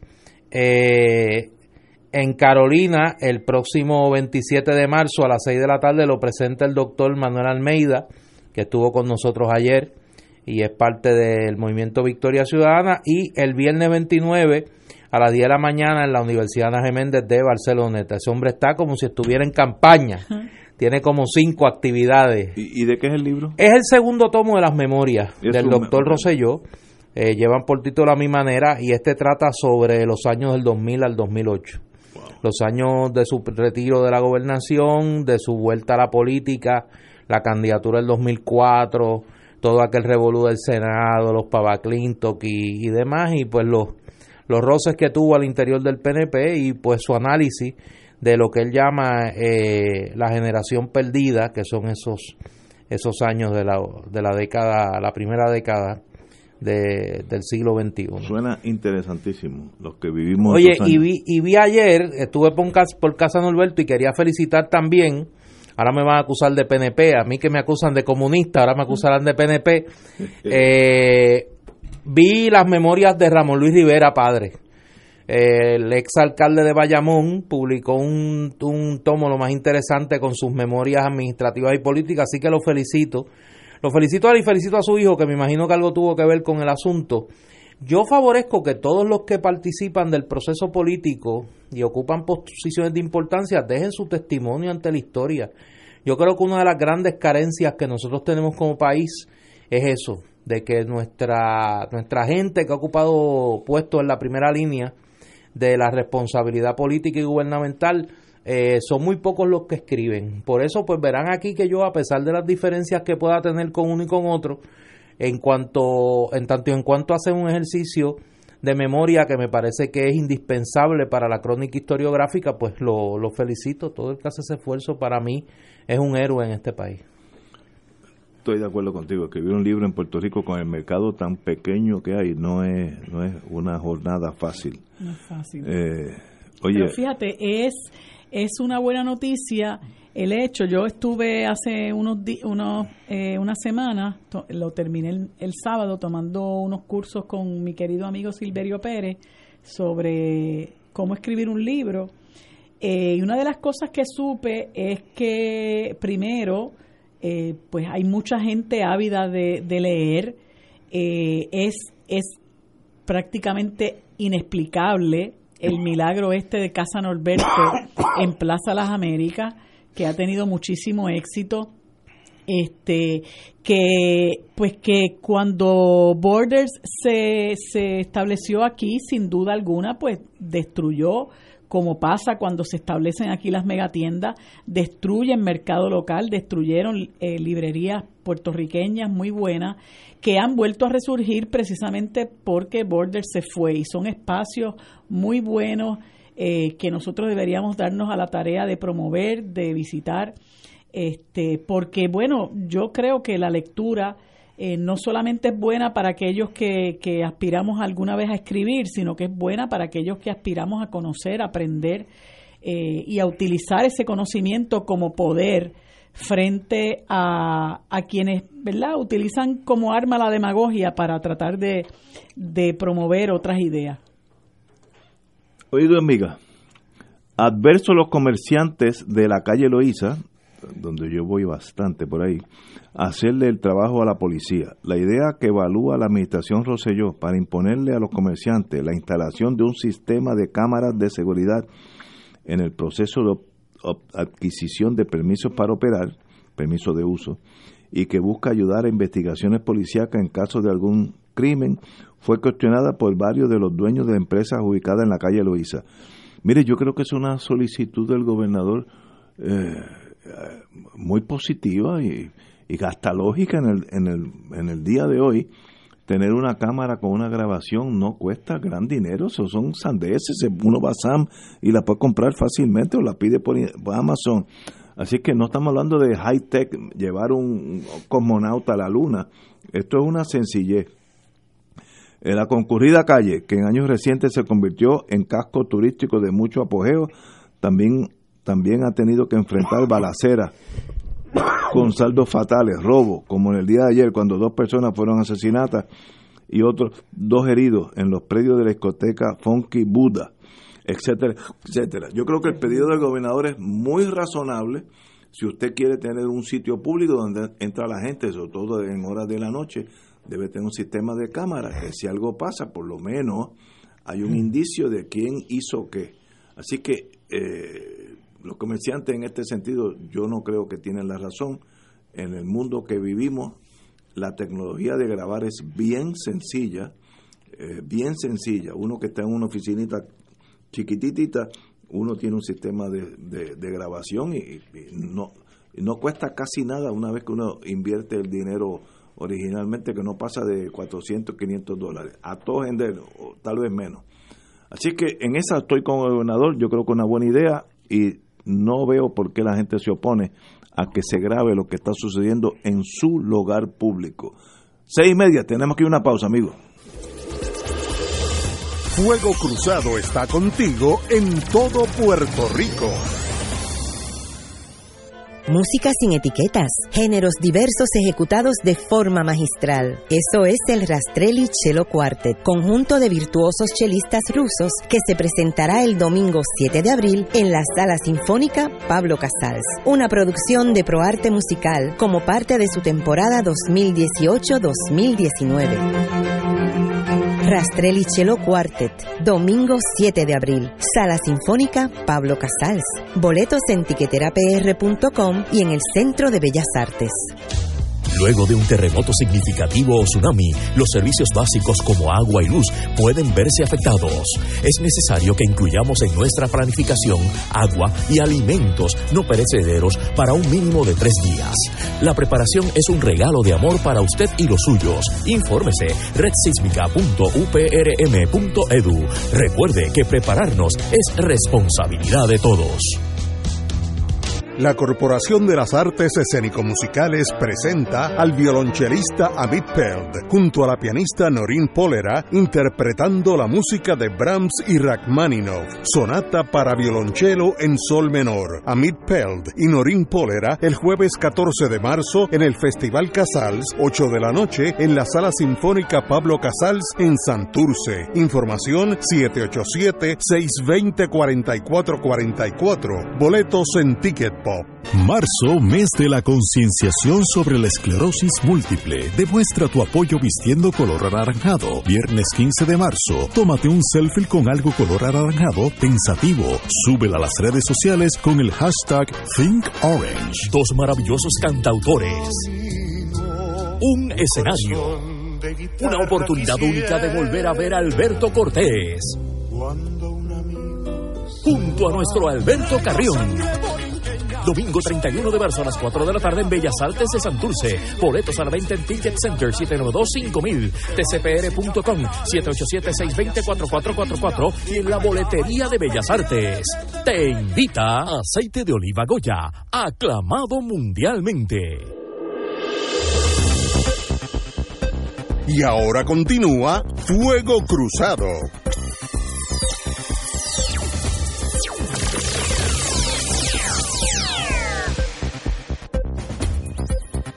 Bueno.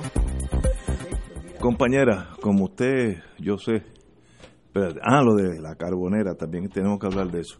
Eh, el estatus no es su prioridad. Como todos sabemos, para aquí vienen este fin de semana representantes de Washington, de, de los Estados Unidos, entre ellos el presidente del Comité de Recursos Naturales, eh, Raúl Grijalva, eh, afirmó ayer que promover ahora un debate sobre el estatus político en Puerto Rico difuminaría la urgencia que tiene el proceso de recuperación tras el, huracán María, el examen de la crisis fiscal e impulsar medidas que incentiven la economía.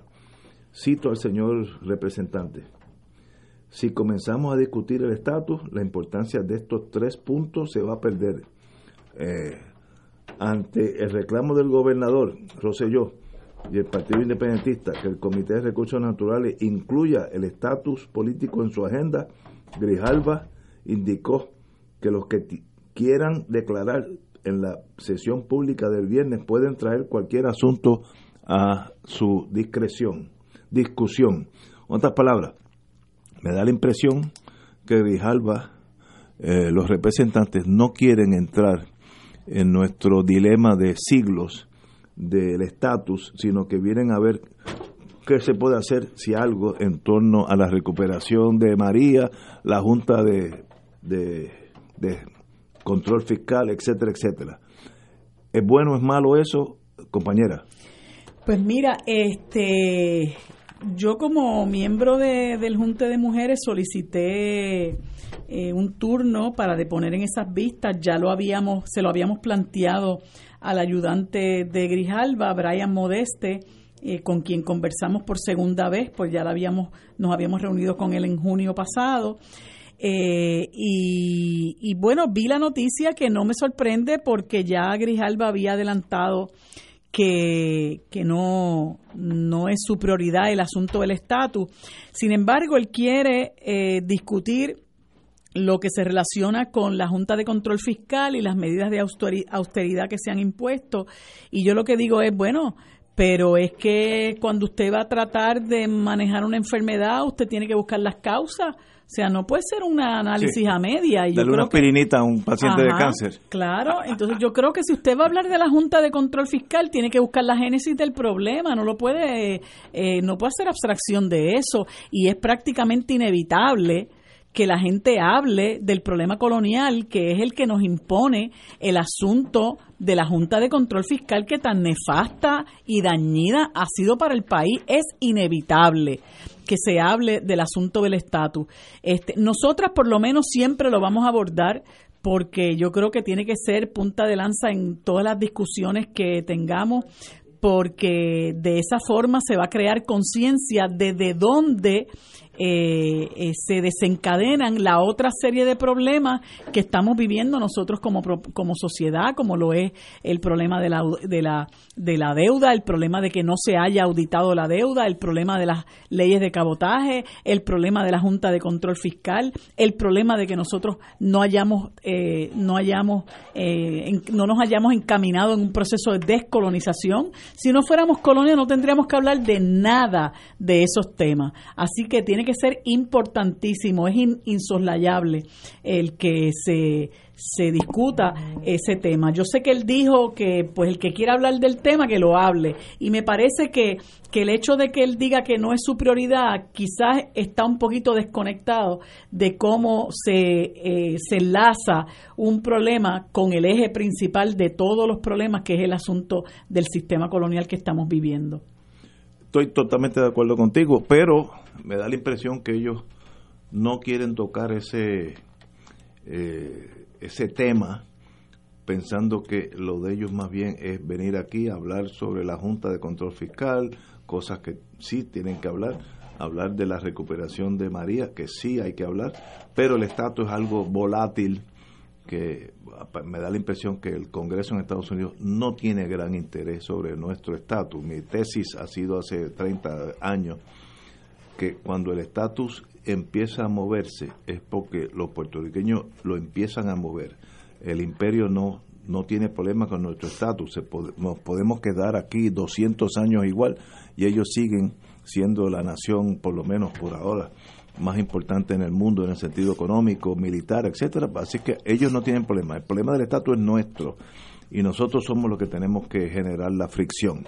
Vamos a coger, como yo siempre digo, a veces en la vida, la, vida es tan bonita que trae momentos eh, muy placenteros. Tenemos con nosotros el señor profesor Stuart Schwartz, eh, en torno, ya estuvo aquí anteriormente, a hablar del mar de tormentas una historia de los huracanes en el Gran Caribe, desde Colón hasta María. Oye, ya se añadió, la última vez que estuvo aquí, María estaba por pasar, así que qué bueno, ya hay un libro que incluye a María. Ha aumentado, sí. Muy bien, este, desgraciadamente ha aumentado, porque nos hizo mucho daño esa, la señora María. Eh, profesor Stuart, un privilegio tenerlo aquí. Eh, está, estamos, usted va a hacer unas presentaciones en estos días, por favor, indíquenos. Sí, en varios, eh, en tres lugares diferentes. Ah, mañana, ah, como usted ah, sabe, en el, la Universidad de Turao, una presentación del libro publicado por eh, Editorial Callejón. Mañana es en Universidad Ana Geméndez, recinto de Gurabo. Sí, exacto. A, a las 3 pm. Sí. Y después eh, el jueves. 14. Sí, en la librería AC. Ah, en Santurce. Ah, sí, eso queda en el mismo medio de Santurce. también es a las 7 a las 7 de la, de la, noche. De la noche. Sí, y uh, el finalmente sábado, sábado en la librería Candil en Ponce, en Ponce mm. eh, a las 3 de la tarde a las aquí no dice la hora. Eh, en Ponce a qué hora a las 3 a las 3 sí lo dice sí, lo dice.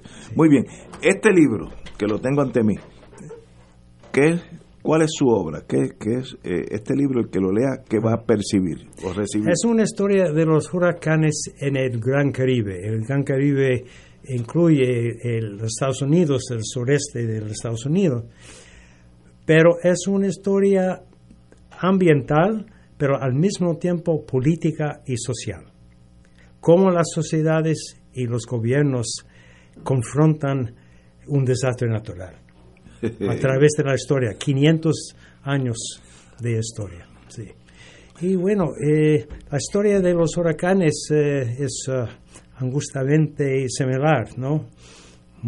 Eh, vientos, aguas, lágrimas, ¿sí? Eh, es una historia así muy difícil, sí, repetitiva, sí, pero con los cambios, cambios de los gobiernos, cambios de las actitudes e ideologías, cómo confrontar un desastre natural.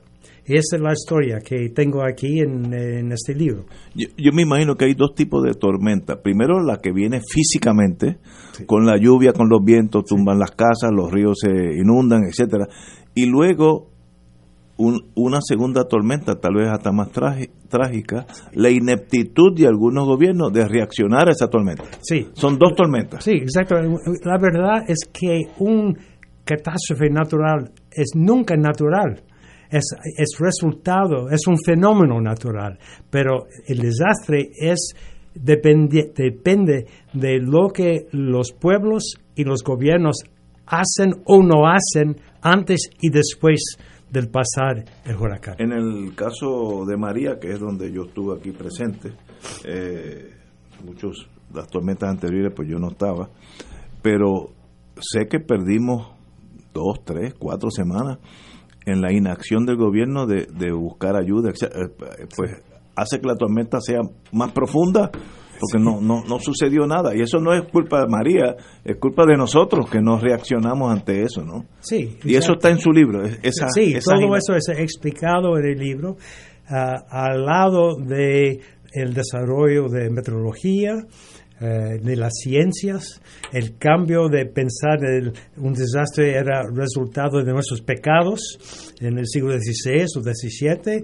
Eh, ahora eh, un reconocimiento que que el desastre es resultado de nuestras acciones, eh, eh, el uso de, ciertos tipos de, materiales, de, petróleo, etcétera. Ahora la responsabilidad es en la acción y no en, el moral de, eh, la gente. Pero todo eso se puede ver a través de la historia, a través de los años. Y depende mucho de la política eh, eh, en fuerza en el momento. Por ejemplo, el presidente Eisenhower fue un republicano, pero cuando pasó Santa Clara, aquí en los años 50, el gobierno accionó inmediatamente, porque el gobierno americano estaba en medio de la Guerra Fría y quería utilizar Puerto Rico como ejemplo, modelo para el resto de América Latina, porque había un gran temor de comunismo, etcétera. Entonces, hay una la práctica, la política y la ideología sí, confrontando. Y esto se explica o se puede explicar en, eh, o utilizar o, demostrar en toda eh, la historia. Eh, quiero indicarle a los oyentes que el señor el profesor Stuart Schwartz es doctor en letras de Columbia University, profesor de historia latinoamericana y dirigió el Council for Latin American and Iberian Studies en Yale, autor y editor de 19 libros. Su interés en el Caribe y en la historia ambiental comenzó durante su estancia como profesor visitante en la Universidad de Puerto Rico, en nuestro alma mater, en 1992. No sabía que había estado por aquí visitándonos a nosotros, qué bueno. Eh, y el libro es en español, este, aunque el nombre de él es obviamente anglosajón, Stuart Schwartz, pero la señora Aurora Lausardo Ugarte tradujo el, el, texto en español, así que aquellos que quieran leerlo en español. ¿Dónde se consigue este libro en este momento, señor profesor? Bueno, eh, creo que en las librerías aquí en, la, en la isla. Se llama Mar de Tormentas. Mar de Tormentas la historia de los huracanes en el Gran Caribe desde Colón hasta María. La última vez que llegó aquí no había pasado María, así que le añadió un, último párrafo.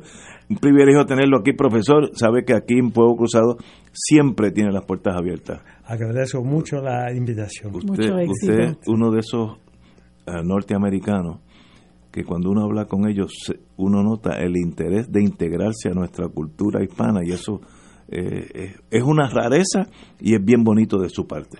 Ah, agradezco mucho, pido un indulto por mi español. No, pero muy bien, muy bien, está muy bien, así que lo, lo, agradecemos mucho y qué bonito. Mar de Tormenta, voy a decir dónde se presenta, mañana, 3 de la tarde, la Universidad Ana Geméndez en Gurabo, jueves 14 de marzo, 7 pm, libros AC en Santurce, eh, y sábado, que es este sábado, a las 3 en la librería Candil, en Ponce. Así que eh, los que quieran que él, que él esté con ustedes y los endose y firme esos libros, un libro de texto histórico fascinante sobre las tormentas y las tormentas políticas que nos han pasado después de las tormentas. Así que dos tormentas. Privilegio aquí, profesor. Muchas gracias. Tenemos que ir a una pausa, amigos. Esto es Fuego Cruzado por Radio Paz 810 AM. Diariamente en nuestra cocina algo delicioso se cuece en la olla. Se escucha el cortar de la cebolla y el triturar de los ajos. En Freshmart utilizamos ingredientes frescos sin aditivos ni preservativos. En el deli encontrarás la mejor variedad de desayunos, almuerzos y cenas, pizzas artesanales y más. Los mejores especiales de la semana para comer sano y sabroso. Explora la variedad de ofertas más saludables. Ven a Freshmart en Aguadilla, Caguas, Carolina, Condado, Guaynabo y Atorrey. Freshmart es para todos. Fuego Cruzado está contigo en todo Puerto Rico. ProArte Musical presenta al más célebre de los chelistas, Yo-Yo Ma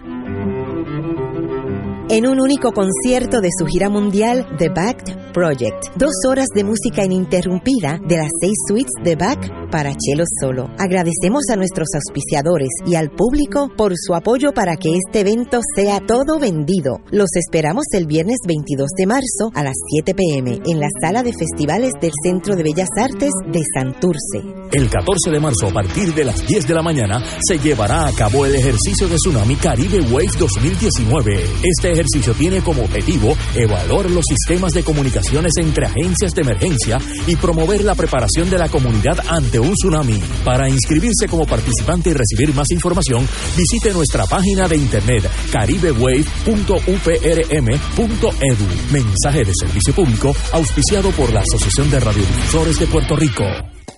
Cómprame un sistema solar y escúchame aquí en Radio Paz. Todos los viernes a las 4 y 30 de la tarde te espero para que me cuentes tus inquietudes acerca de placas solares con baterías. Comunícate conmigo, soy Luis Enrique al 787-536-7938 de Solar Store. Cómprame un sistema solar. Y ahora continúa Fuego Cruzado.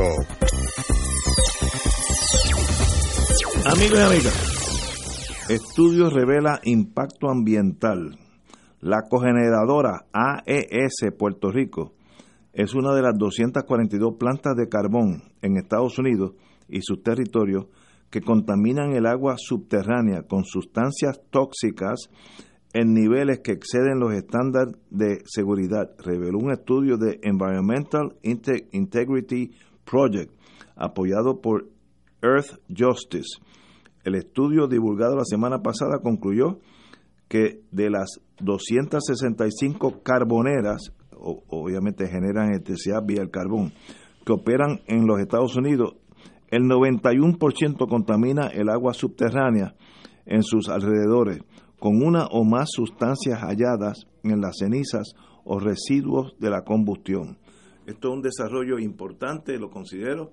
El gobierno debe leer este artículo que está en la página 18 y 19 del nuevo día de hoy, porque lo que dicen periodistas de primera eh, línea como Geraldo Alvarado es que no hay, hay pruebas científicas que están contaminando los, eh, las aguas subterráneas, que a la larga esa es la que usted se toma.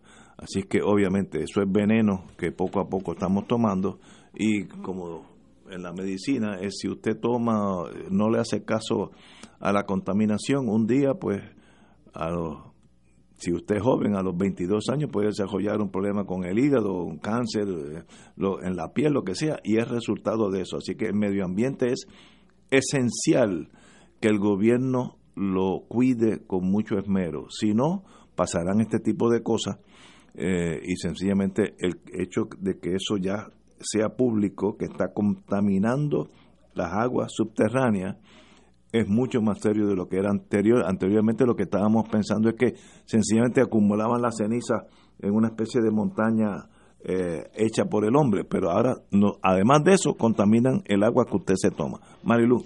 Mira, este estudio que lo hace una eh, esa organización que tú comentaste, Environmental Integrity Project y Earth Justice, eh, bueno, vamos a ver si porque lo hace lo hace un americano el, el gobernador lo escucha, porque aquí ha habido por, por mucho tiempo luchas comunitarias en Guayama, en Salinas, en Peñuelas, eh, combatiendo el depósito de cenizas, combatiendo la carbonera AES y nadie les hace caso y todos saben, todo el mundo sabe lo que ha ocurrido, eh, las luchas que se han dado en Peñuelas, que le han tirado la fuerza de choque a la gente, eh, el, el, señor, se me olvida su primer nombre, Jimmy Borrero, que es uno de los líderes en contra del depósito de cenizas en Peñuelas, ha sido arrestado en montones de veces, todo el tiempo sale bien. Eh, eh, y lo que hay es realmente un, un abuso contra las comunidades que tienen que sufrir la existencia de esta carbonera en Guayama. Esta, esta noticia es escandalosa eh, porque pues habla de la naturaleza del envenenamiento al que son sometidas las comunidades aledañas al, al, lugar donde está la carbonera, el daño no solamente que se hace al aire, que eso ya lo, se venía discutiendo hace mucho tiempo, sino ahora al agua. Eh, y que no es y que es posible que toda el agua que estemos tomando sea un agua que esté contaminada y contaminada con con metales pesados. Eso es bien peligroso. Y es muy, muy, muy peligroso. Aquí se habla incluso de, de, componentes químicos como el selenio, el, el litio y el molibdeno, que son eh, muy perjudiciales a la salud de la gente. Yo participé una vez de una, de una actividad que se hizo en la Facultad de Derecho de la Interamericana eh, y que hablaba de las situaciones ambientales en distintos lugares, la República Dominicana, Colombia, y vino una niña de una de las comunidades cercanas a donde está establecida la AES en Guayama, y lo que ella contó sencillamente era para, para uno echarse a llorar, cómo su mamá está enferma de cáncer, cómo están enfermos eh, eh, mucha gente en esa comunidad, principalmente una comunidad que es pobre, una comunidad donde hay gente eh, de, edad avanzada. y yo lo que me pregunto es cómo si el gobernador se llama a sí mismo científico, es capaz de permitir el envenenamiento de nuestra gente. la secretaria de Recursos Naturales parece más la abogada de la AES y lo que se pasa diciendo es que si la carbonera la van a multar por dejar las cenizas al aire libre, por no proteger que el que el que las cenizas vuelen y nunca eh, pasa absolutamente nada. Aquí lo que ha habido es un atropello con las comunidades. Este este asunto hace tiempo también que lo cubrió el Centro de Periodismo Investigativo y la Perla del Sur eh, por el periodista Omar Alfonso, que descubrió las barbaridades que ocurrieron en, en un lugar eh, en la República Dominicana donde incluso los niños nacían con deformidades y había abortos prematuros. Entonces, lo que hicieron fue traerse, llevaban cenizas para allá y ahora se las trajeron para acá. E incluso están considerando eh, la discusión de un nuevo reglamento sobre manejo y disposición final de cenizas de carbón que permitiría la disposición de este material en cualquier lugar del país. Esto es un abuso contra las comunidades y esto es inhumano y esto no se puede permitir que continúe ocurriendo. Si el gobernador no para a esta gente y no eh, eh, finaliza, esto es causa suficiente. Lo que se dice aquí en este estudio es causa suficiente para rescindirle el contrato a AES y si no lo hace es cómplice de un crimen contra las comunidades que se está eh, que se está cometiendo hace décadas eh, por la operación de esta carbonera. Fíjate, lo que a mí me sorprende es que la Agencia Federal del Ambiente, EPA, no haya tomado carta en ese asunto porque no hay dudas que ellos tienen jurisdicción primaria pero no sé si bajo Trump pues esos son más laxos, no, no, no sé, pero me sorprende que no haya, o la Junta de Calidad Ambiental puertorriqueña también tiene bueno, eso está fusionado ahora mismo y la secretaria de Recursos Naturales también es la secretaria de la Junta de Calidad Ambiental, ¿verdad? Aun cuando pueda haber un conflicto en el, en, el, en, el ejercicio de esas dos posiciones, pero lo que yo he escuchado, y obviamente no tengo el conocimiento técnico para hacer este, eh, conclusiones ni dar opiniones, pero aparentemente hay, unas, eh, hay unos conceptos que la EPA maneja de cierta manera que permiten que cierto tipo de cosas ocurra, ¿verdad? Y ya sabemos lo que pasó aquí cuando empezaron a, a, empujarle a la gente el supuesto Agremax S, este, que decían de todas maneras que el Agremax, que es la mezcla del, de la ceniza esa con agua, pues que como se, e, era compacta, pues no, no creaba problema. Y eso se ha, se ha demostrado por estudios eh, que han hecho eh, eh, quienes, quienes conocen de este asunto, que eso no es correcto porque en algún momento eso se convierte en polvo fugitivo, igualmente afecta a las comunidades. Yo creo que hay que dejar de estar eh, trabajando para, para quienes nos envenenan, hay, hay que dejar de estar trabajando para las empresas que contaminan, para las empresas que vienen aquí a establecerse y que de una forma u otra, independientemente del efecto que tenga su operación sobre nuestra gente, lo que buscan es lucrarse. Ya está más que establecido lo, lo perjudicial que es eh, la operación de, las carboneras en el país y ahora con esto, que hasta el agua no la podemos beber, es algo que amerita que se tomen cartas en el asunto inmediatamente. Mi opinión es que esto es un asunto serio y el gobierno, sea federal o local, tiene que chequear la contaminación de agua subterránea porque esa agua a la larga no la tomamos sooner or later. Muy serio ese, ese artículo. Señores, tenemos que irnos. Mañana es miércoles. Estará con nosotros el ex secretario de Justicia, don Héctor Richard. Así que hasta mañana, amigos.